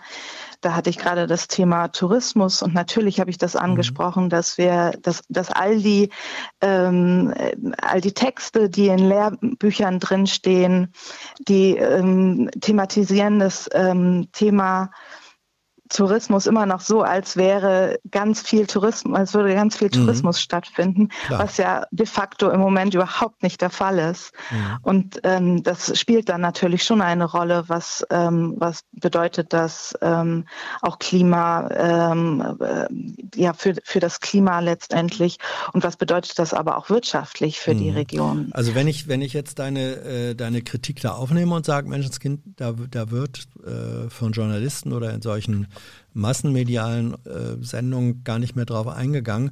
Was mir da spontan einfällt, also wenn man jetzt gerade nochmal Tourismus, Geografie, wenn ich mir angucke, und auch dazu gab es ja eine ganze Menge, Menge, Menge Sendungen, also gerade jetzt der Wintertourismus in, in den Alpenregionen. Äh, und da wurde natürlich auch dann in den Sendungen zum Teil, wie du das beschrieben hast, sozusagen einfach behauptet, ohne dass es Faktengrundlagen gäbe. Ich könnte mir jetzt vorstellen, dass wenn man solche Beispiele im Unterricht behandelt, dass man dann schon auch die Frage stellen kann und Schüler sensibilisieren kann, worauf stützt sich das eigentlich? Mhm. Genau, das, das ist dann letztendlich das, was, was dann sozusagen, ähm, nachdem man einmal etabliert hat, ähm, was eigentlich so die Meinung ist, der, der alltägliche, ähm, ja, die alltägliche Meinung von jedem, den man auf der Straße befragen würde zu dem Thema, mhm. ähm, wo man, wo man dann eigentlich noch anfangen muss, ähm, nachzuforschen, mhm. wo, ähm, wie, wie, verhält, wie verhalten sich eigentlich im Moment die Daten. Aber ähm, da, wie gesagt, da ähm, vielleicht bin ich dazu auch einfach ähm, zu beschäftigt, als dass ich mich da ähm, so stark reingefuchst habe, wo ich jetzt die Daten finden kann. Mhm. Allerdings, also mir, mir sind sie noch nicht untergekommen, dass ich da ähm, wirklich das auch so datenbasiert dann mit den Schülern äh, besprechen kann. Ja, aber die, aber die Frage zu stellen, wenn ich mir einen Clip angucke oder eine Sendung, die Frage zu stellen, wurde diese Position, aus der dann diese oder jene politische äh, Maßnahme ähm, abgeleitet wird, wurde die eigentlich begründet? Mhm, diese genau, Frage kann man ja schon immer stellen, oder? Die kann man immer stellen. Die kann man ja, immer genau. stellen, ohne selbst eigene äh, Fakten dann äh, zur Hand zu haben. Und ich, ich bin ja auch gelegentlich so äh, in Diskussionen an, an Schulen so. Ähm, ich fand oder finde das ganz hilfreich, dann mit den Schülerinnen und Schülern drüber zu reden, ähm, wo zieht ihr selbst Informationen her für eure Meinungsbildung? es ist natürlich, und je jünger, desto mehr, es ist ganz häufig, es ist das Netz, es sind die Social Media. Und dann hm. landet man ja sehr schnell, das weißt du vermutlich besser als ich, sehr viele dieser Sachen sind dann einfach Bubbles, wo, wo äh, Leute sich oder wo einem dann auch über die Algorithmen vermittelt, das vermittelt wird an Inhalten, was sowieso der eigenen Meinung entspricht. Und das tun wir Menschen ja gerne. Wir fühlen uns ja gerne bestätigt in unseren Urteilen und Vorurteilen. Und gerade da kann man, finde ich, dann, dann aber auch sagen, worauf stützt sich das? Also die, die, die Frage, die Frage, worauf stützt sich das? Wie belegt ist das? Die kann man, finde ich, ähm, immer, geradezu immer stellen und, und äh, dann Leute vielleicht auch dazu bringen, dass man sagen, ähm, ich muss schon verlangen, dass hier äh, Nachweis geliefert wird, oder? Genau, also das, das ist genau mein Punkt und die und was ich halt leider äh, erlebe, ist, dass es ähm, inzwischen bei bei vielen SchülerInnen ähm, sehr sehr schwer nur noch ist, ähm, da wirklich auf auf eine ähm, ähm, ja auf eine belegte Substanz zu kommen. Da, also das ist für, für die sehr kompliziert, da erstmal durch, durch ihren eigenen äh, Meinungswust, der mhm. von Social Media irgendwie gestaltet ist, äh, da durchzukommen und dann letztendlich zu sagen, okay, und das habe ich mir angeschaut und hier steht die Zahl und ähm, die, die, sagt das und das aus. Ne? Mhm. Also ähm, aus, aus alter grauer pädagogischer Erinnerung, finde ich dann ja manchmal, äh, wenn man schon die Möglichkeit hat, in, Unterrichtsinhalte äh, vorzubereiten in Projekten oder so, wenn man dann damit arbeiten kann, dass, dass man sagt, wir machen hier sozusagen Pro- und Contra-Thesen äh, und die, die eine Gruppe oder Einzelperson oder Pärchen erarbeitet das und die anderen das. Ähm, und dann müssen sie aber jeweils auch sagen, woraus leiten wir das ab, woraus, worauf stützen wir das. Also sozusagen das, das Einüben von äh, Argumentation und Beweisführung auf äh, der Grundlage von Fakten, die ich mir eben dann selber auch suchen muss.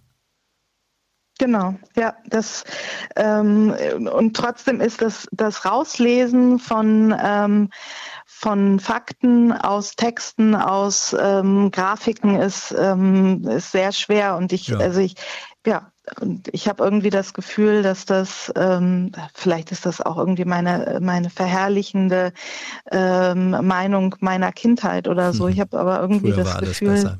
Genau. ähm, mhm.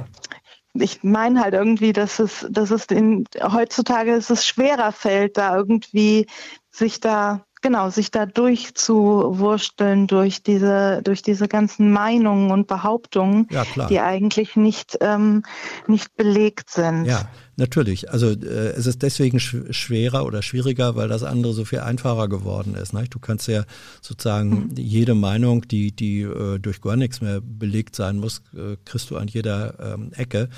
Und da seid ihr Lehrer, ich sage das mal ein bisschen militaristisch, ihr seid Frontkämpfer. Ähm, und die, die Front ist, ist die Front der Aufklärung. So, und, und da sind vielleicht die, die Kampfhandlungen im Moment sehr viel härter noch, als es äh, vor, vor 20, 30 Jahren gewesen war. Ja, genau. Und das, ähm, das fängt ja, also ich bin äh, durchaus eine Befürworterin der Digitalisierung, mache mhm. da auch viel an meiner Schule dafür. Aber ähm, genau das ist natürlich letztendlich dann ein, ein Problem. Je mehr Digitalisierung dann auch in der Schule stattfindet, desto, desto mehr Zeit ähm, können die SchülerInnen ja auch mit, ähm, mit solchen Medien verbringen und ähm, müssen dann letztendlich irgendwie ein, ein Bewertungsgerüst schon selber haben. Und das, das ist genau der Punkt. Das ist der ähm, Punkt. Das ist der Punkt. Wie kommt man zu man, dem? Wie entwickelt sich das? Ja, mhm. das ist ganz schön schwer. Mhm.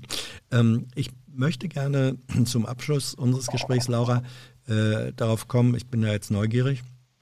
Unterricht äh, während äh, in, in Corona-Zeiten.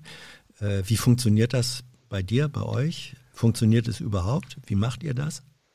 Mm, also bei mir funktioniert das eigentlich ganz gut, beziehungsweise ich war jetzt ähm, krankheitsbedingt seit Anfang November ähm, leider zu Hause. Mhm. Ähm, insofern habe ich schon ein bisschen ähm, früher letztendlich mit dem Homeschooling, ähm, Distanzlernen angefangen bei meinen Schülern. Und ähm, aber wir sind wir sind inzwischen jetzt kamen im Dezember kom, kamen gerade die ähm, die iPads an unsere Schule. Wir sind da in Bremen irgendwie ganz gut ausgestattet. Mhm. Darf, darf ich ähm, fragen, in welchem Stadtteil? Du kannst auch sagen, welche Schule das ist, aber ansonsten welcher Stadtteil? Ähm, Mitte. Ich ähm, ja. arbeite am Hermann-Böse-Gymnasium. Mhm. Gut, das ist nur gut. Sozusagen bildungstechnisch eine, eine gute Adresse in Bremen. War es damals jedenfalls. Ich hoffe, das ist immer noch so. Genau, allerdings da mhm. durch die äh, Nähe zum Hauptbahnhof ähm, haben wir durchaus auch ein durchmischtes Klientel. Ja. Also jetzt nicht alle nur aus Schwachhausen. Nein, es, es ist kein, äh, kein reines Elite-Gymnasium, deswegen sage ich ja, nee. gute Adresse. Durchwachsen finde ich ja immer ganz gut. Ähm, also bei, bei dir sagst du, funktioniert das eigentlich äh, ganz gut. Äh, noch eine neugierige Frage. Ist das das Homeschooling und das, das digitale Lernen, wird das unterstützt? Ähm, habt ihr da spezielle Ausbildungen, Qualifikationen dazu? Gibt es Lerninhalte, die mehr sind als das digitale Verschicken von Formularen, die es ansonsten auf Papier gäbe? Ähm, ja, ja wir, also ich, es, ist, es klingt komisch, das zu sagen, aber in Bremen sind wir wirklich ganz gut da ähm, ähm, am Start. Ist doch schön. Wir hatten, ja, wir hatten ähm, schon 2015 ähm, eine Lernplattform hier. Die wurde ein kleines bisschen vernachlässigt bis März äh, 2020 und äh, dann sozusagen neu entdeckt. Das war für uns äh, Lehrer natürlich ein bisschen ein Problem, mhm. dass wir, ähm, dass wir uns da ganz schnell einarbeiten mussten von heute auf morgen. Ähm, und wir an unserer Schule, ich, ähm, wir haben da, glaube ich, ein ganz gutes System entwickelt. Wir sind ich bin so in einer Gruppe von fünf, sechs Kolleginnen, die, ähm, die halt an für für diesen gesamten ähm, Digitalisierungsprozess an der Schule ähm, da so ein bisschen äh, vorangehen und auch den Kollegen dann ähm, Fortbildungen anbieten und ähm, Hilfestellungen, wann immer irgendwie was äh, zu helfen ist. Und ähm, insofern, ich glaube, bei uns an der Schule geht's ganz gut. Es mag natürlich auch Schulen geben, bei denen das mhm. gerade nicht so gut läuft. Aber ich glaube, so im Großen und Ganzen können wir in Bremen, äh, ein Kollege sagte letztens, das ist so ein bisschen die Insel der Glückseligen im Moment. Mhm. Guck mal eine an. Das ja. ist auch ein anderer Ruf als der, oder sagen wir so rum, Bremen steht manchmal in einem etwas anderen Ruf. Laura, ich danke dir genau. Äh, sehr für dieses Gespräch und vielleicht noch, wenn du sagst, du möchtest mal mit äh, in Bremen tätigen Journalisten über diese Problematik, dass auch in, in Sendungen, Interviews zu wenig geprüft wird, ähm, ob das alles faktenbasiert ist oder so. Ähm, wenn, wenn du sagst, darüber möchte ich gerne auch mal mit, mit Journalistinnen und Journalisten in Bremen reden, ich kann mir vorstellen, dass die Kolleginnen und Kollegen von Radio Bremen, wenn du mit so einem Interesse als Lehrerin, ähm, als Schule, ähm, wenn ihr die damit mal ähm, überrascht oder anfragt, bin mir ziemlich sicher, die sagen, ja, reden wir gern mit euch drüber. Das ist ein guter Tipp. Dankeschön. Laura, danke. Tschüss. Tschüss. So, äh, ich habe auch noch einen guten Tipp äh, an euch wenn ihr möchtet, dass diese Sendung, dieses Format, äh, überhaupt die Plattform von Jung und Naiv weitergeführt werden kann, dann sind wir herzlich dankbar, wenn sich das sowohl in Klickzahlen ausdrückt, als auch in Support materieller Art. Ihr wisst, dieses Programm oder diese Sachen gibt es überhaupt nur, weil es eure Unterstützung gibt. Das sollte doch nochmal gesagt werden. Und ähm, ich glaube, wir haben, wir wollten ja unsere, unsere, ähm, unsere Showstunde ist jetzt schon wieder fast abgelaufen. Diese 60 Minuten, die wir uns vorgenommen haben. Ich glaube, wir haben noch, wir haben noch einen, ja, Thilo, der letzte? Okay. Einen letzten Anrufer haben wir in der Leitung. Hier ist Hans. Hallo. Mit wem Karl. spreche ich? Hallo. Hallo. Ich bin, ich rufe nochmal an wegen Weihnachten. Ja, sag mir deinen Namen, den habe ich eben Karl. nicht Ja, Karl, erzähl. Ich rufe an wegen Weihnachten. Mhm. Und zwar, ich bin evangelischer Pfarrer in Thüringen. Und ich würde gern mit dir sprechen über das Thema Weihnachten und Gottesdienste. Das klingt ja immer mal an, wenn man über Corona Weihnachten mhm. 2020 spricht. Genau. Fang an. Ähm, wir haben entschieden, in den Lockdown zu gehen. Wir sind seit Sonntag im Lockdown und feiern keine Gottesdienste mehr bis jetzt vorerst einschließlich 10. Januar und dann entscheiden wir, wie es weitergeht. Mhm. Ähm, das war eine schwere Entscheidung und eine harte Diskussion in unseren Entscheidungsgremien. Ähm, aber mir geht es gut damit, mit dieser Entscheidung, weil wir sind hier in Thüringen ja zurzeit so ein bisschen Problemgebiet. Und wir waren uns bis auf wenige einig, dass wir die Verantwortung nicht tragen können, ähm, zum, zum Hotspot zu werden oder mhm. zum Superspreader-Event oder äh, wie auch immer. Ja. Also ich kann mir vorstellen, dass das äh, sowohl für dich als auch für äh, kann man sagen, Kollegen, sagt man bei, bei Pfarrern Kollegen? Also für, für ja, ja, ja. ich sag's jetzt mal so, ja. äh, für, für Amtsbrüder ähm, äh, und, auch und, Schwestern. Und auch Schwestern und, ja, und, ja, ja. und, und andere äh, sozusagen kirchliche Aktivisten, weil natürlich äh, Weihnachten ist, ist eine Hochzeit der, der ähm, christlichen Feiertage für, für Menschen, die gläubig sind. Ähm, ist es eben eigentlich undenkbar, äh, an Heiligabend keinen Gottesdienst zu haben. Das ist sozusagen, das ist ja der, der Kern, also das sind Kernsymbole ähm, praktizierten kirchlichen Glaubens. Ähm, was waren die, wenn du sagst, es war eine harte Diskussion, welches waren die, die Gegenargumente, die sagten, nein, Corona hin oder her, wir müssen das trotzdem machen? Und warum habt ihr euch dann doch durchgesetzt? Ach, ich glaube, letztlich geht es um, ähm, das sind, glaube ich, ich glaube, das sind Rückzugsgefechte. Also wir, wir stecken in einer unheimlichen Relevanzkrise als Kirche und äh, zu diesem einen Anlass im Jahr haben wir eine unheimliche Relevanz für viele mhm. Leute.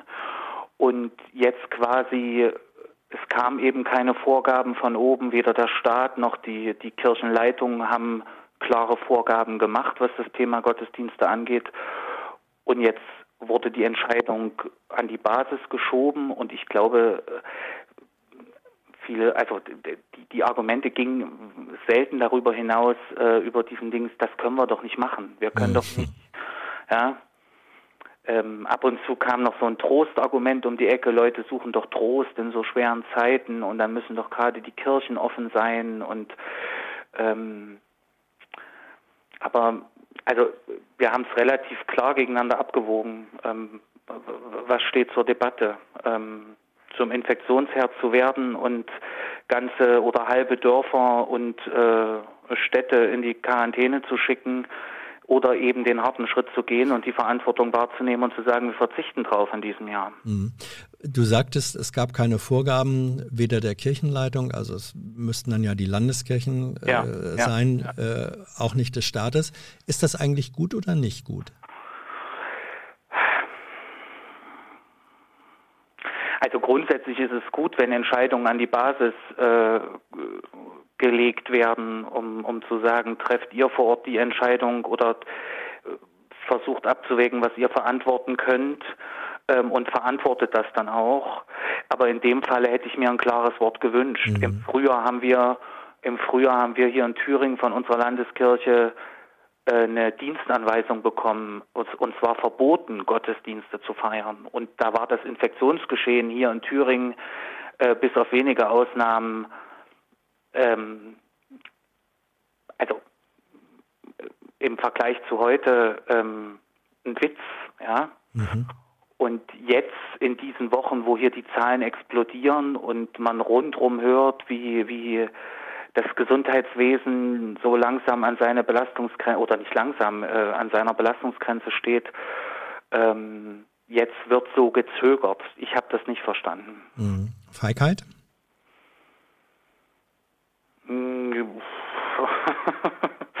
ähm, ja, also ich glaube schon Angst vor Angst vor Widerspruch. Ihr wollt uns hier von oben herab mhm. entmächtigen mhm. oder äh, ihr nehmt uns unsere Kompetenzen. Ich meine, die evangelische Kirche ist basisdemokratisch organisiert. Ähm, und es gab im Frühjahr natürlich Aufschrei, wie kann die Landeskirche das äh, machen und ihren Pfarrern von oben herab untersagen, Gottesdienste zu feiern. Ähm, wir hatten die Debatte, lässt die Kirche ähm, die Sterbenden im Stich, weil sie nicht in die Altenheime geht und so weiter und so fort. Mhm. Und ja, ähm, ich glaube, da ist schon Angst dahinter. Ja. ja. Du hast gesagt, und das sei zum Teil so ein Abwehrargument auch gewesen, ja, die Menschen brauchen doch auch Trost und Seelsorge. Ähm, das ist ja doch aber auch für Menschen, vielleicht nicht für alle, äh, aber es gibt sie nach wie vor und man soll sie nicht gering schätzen die bedürfen des Trostes und die möchten die Seelsorge haben. Und für viele war dann wohl offenbar der Gottesdienst nach wie vor die, die organisatorische Form, in der das stattfindet. Ähm, wenn du als Seelsorger wirst ja auch nur sagen können, ja, es ist so. Die Menschen haben nach wie vor ein Bedürfnis danach. Äh, wie kannst du das in anderer Weise erfüllen?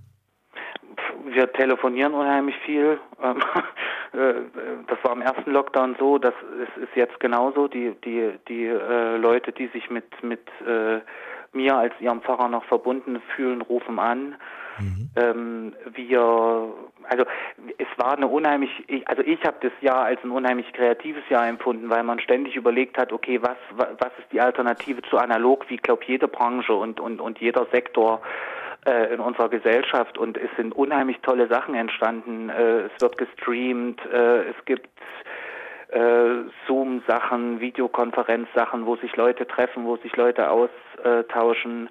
Wir machen Seelsorge über Facebook, wir machen Seelsorge übers Telefon. Ähm, in gewissem Rahmen treffen wir auch Menschen. Ähm, also es ist, es ist, wir, wir waren unheimlich kreativ im Frühjahr und jetzt merke ich, zumindest hier bei uns in der Landeskirche, dass viele doch ähm, nasse, äh, dass viele doch ins Zögern kommen und jetzt Sachen absagen, obwohl Sachen geplant waren. Und plötzlich ist diese Kreativität wieder da. Mhm. Ja? Ähm, also wenn die Entscheidung erstmal getroffen ist, wir, wir verzichten auf das Analoge, dann ist plötzlich die Kreativität da. Mhm. Und ähm, ja.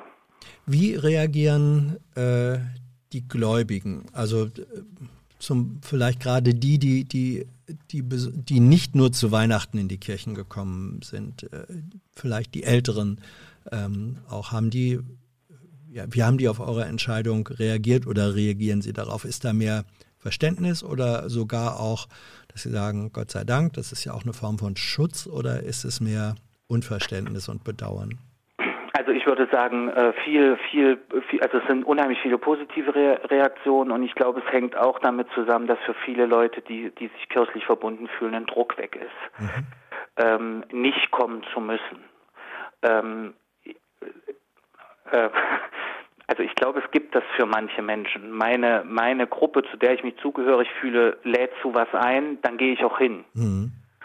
Ähm, und also ich habe bisher zwei negative Reaktionen gekriegt. Mhm. Ähm, von einem, der äh, in der Querdenker-Ecke unterwegs ist und ähm, das hat mich nicht überrascht. Mhm. und äh, von einer, die dieses, dieses, wir, ihr könnt euch doch nicht zurückziehen, Argument mhm. gebracht hat. Mhm. Ähm, magst du sagen, Karl, wie du selber äh, das, die, die Feiertage verbringen wirst? Also ich habe äh, selber ähm, in der Familie Pastoren äh, gehabt und äh, kenne auch einige persönlich. Also für die ist ja das, was für den, für den ähm, Normalbürger sozusagen entspannende Feiertage sind, das ist ja für euch, ist das ja Hochstresszeit. Ne? Mhm. mhm. Das ist dies Jahr anders. Ja, mein, Weihnacht, mein, Weihnachtsbaum steht schon. Das passiert sonst meistens ähm, am 24. Äh, früh noch schnell irgendwie. Mein Weihnachtsbaum steht schon und ähm, es ist schon unheimlich viel fertig, was sonst noch nie fertig war. Und Heiligabend werden wir die Kirchen öffnen mhm. in so einer Art Einbahnstraßensystem, also ohne die Möglichkeit zu verweilen, sondern man kann in die Kirche rein, sich äh, ein Friedenslicht abholen, was jedes Jahr aus Bethlehem äh, in die ganze Welt gefahren wird und dann geht man quasi wieder raus. Äh, ja, das ist so äh, der Kompromiss. ich will jetzt nicht sagen die McDonalds-Kirche mit mit äh, Drive-In-Abholung, genau, aber ein bisschen so ist es, ne? Drive-In, genau. Weihnachts, Weihnachts-Drive-In. Mhm. Und ähm, da werde ich, äh, wir haben also ich habe, wir haben 17 Kirchen, meine Kollegin und ich, ja. ähm, und das ist überall dieses Drive-In-Modell. Und da werde ich äh, überall nach dem Rechten schauen, dass die Hygieneregeln auch eingehalten werden und ähm, sich die Leute gesehen fühlen. Und dann werden wir in der Christnacht äh, eine Zoom, eine Zoom-Videokonferenz für die Öffentlichkeit öffnen ähm, mit drei anderen Kollegen. Äh, vier, vier Pfarrer feiern Weihnachten und ihr dürft mitmachen. Mhm. Ich habe noch eine Frage. Ähm die wir schon in unterschiedlicher Weise diskutiert haben auch. Äh, Krisenzeiten sind ja Zeiten, in denen Menschen sich manchmal auch ähm, zu, zu gläubigen Gruppen oder zu gläubigen Strömungen besonders hingezogen fühlen oder auch ganz profan äh, mehr Miteinander, mehr Solidarität äh, entwickeln. Manche entfernen sich davon aber auch. Wie sind da deine oder eure Erfahrungen in dieser so oder so äh, Veränderung von Einstellungen und Verhaltensweisen? Also ich meine, ich, wir, ich bin ja hier in Ostdeutschland ähm, mhm. und ähm, ich glaube, hier ist die hier ist die Entfernung zur Kirche schon so groß, dass ähm, also wir, wir werden nicht mehr angefragt als vorher, mhm. ja, würde, würde ich sagen. Ja. Äh, letzte Frage. Ähm, so wie ihr es macht. Du hast gesagt, du mit einer Kollegin, ihr, ihr habt einen Beritt, hätte man früher gesagt. Genau. Von, ich glaube, 17 Kirchen. Ist das, äh, seid ihr sozusagen, so wie ihr es macht, äh, ist das, machen die anderen das ganz genauso oder gibt es da auch andere Sprengel oder äh, wie man das sagen soll? Äh, es gibt, also äh, wie gesagt, ich, äh, ich, ich beobachte gerade so in der Umgebung, dass, dass immer mehr Gemeinden eine ähnliche Entscheidung treffen wie wir, zu sagen, wir machen das nicht. Ähm, es gibt aber natürlich, und ich kann das äh, nicht einschätzen, wie das insgesamt das Verhältnis ist, aber es gibt viele Gemeinden, die dran festhalten mhm. und sagen, wir haben ja ein Hygienekonzept und wir haben keine äh, nachgewiesenen Infektionssachen äh, und so. Und die halten dran fest. Ich will das auch nicht gegeneinander ausspielen. Nein, nein, nein, ich, ich ja. bin nur neugierig. Ja. Hattet ihr denn, wenn ich noch eine neugierige Frage stellen ja. darf, ähm, gab es äh, Covid-Tote in eurer Gemeinde oder in euren Gemeinden? Ähm, wir hatten Covid-Infizierte COVID hatten wir, ja. Mhm. Ähm, in letzter Zeit immer mehr. Mhm. Von Toten weiß ich nichts. Ich hatte mhm. viele, ich hatte viele äh, Trauerfeiern dieses Jahr, aber ich weiß von keinem Covid-Toten mhm. in meiner Umgebung. Ja. ja ich würde oder ich wünsche dir, dass das möglichst lange äh, so bleibt. Ich. Äh Karl, ich danke dir sehr und ich. Äh, sehr gerne. Ich wünsche dir wirklich das schön, dass du freut mich wirklich, dass du, dass du ähm, angerufen hast und ähm, ja, ich wünsche dir frohe Weihnachten, wenn man das noch sagen darf. Danke. Tschüss. Ebenso. Danke. Tschüss. Na, tschüss. Ja, das war's für heute. für, für vor Weihnachten. Vielen Dank für eure Anrufe, für eure Ideen, für eure Beteiligung, für die äh, Kommentare. Ich sag's äh, ähm, gerne nochmal. Wir haben ja hier keinen Klingelbeutel, den wir umreichen können. Äh, aber wer, wer den Kanal unterstützen möchte, sehr willkommen. Wann gibt es die nächste Ausgabe? Ähm, nach derzeitiger Planung in einer Woche, nächsten Dienstag. Ob ihr dann darüber reden möchtet, wie war Weihnachten denn nun wirklich oder andere Themen. Da sind wir sehr offen. Wir freuen uns. Die Kontaktmöglichkeiten sind, äh, könnt ihr sagen, wir freuen uns auf, auf ähm, eure Vorschläge, auf eure Ideen. Ganz besonders freuen wir uns, das hat sich heute auch wieder bestätigt, wenn wir eine Mischung zwischen Männern, Frauen, auch diversen, wenn es so sein soll, hier hinbekommen. Manchmal scheinen Frauen immer noch ein bisschen zögerlich zu sein. Soll ich das machen? Kann ich das machen? Ihr habt das gehört, was äh, Andrea, was Rosa, was Laura, wie die sich hier eingebracht haben. Und ähm, es wäre jammerschade, wenn das nicht in ähnlicher Form so weitergehen könnte. So. Das war's für heute. Dankeschön. Frohe Weihnachten. Wünschen euch Thilo und Tyler, die die Sendung in vorzüglicher Weise als äh, dynamisches Duo im Hintergrund gefahren haben. Zumindest im zweiten Anlauf. Ja, ja, die, die pünktlich da waren, haben vielleicht mitgekriegt, dass es da im ersten Anlauf ein bisschen technisch gestolpert hat. Äh, dafür konnten wir nichts, aber dafür haben die beiden das dann ziemlich, nein, dafür konnten wir nichts. Äh, die beiden haben das ziemlich schnell hingekommen, hinbekommen. Und daraus, daran könnt ihr auch sehen, es war live. Es war live und es wird auch in Zukunft live sein. Tschüss.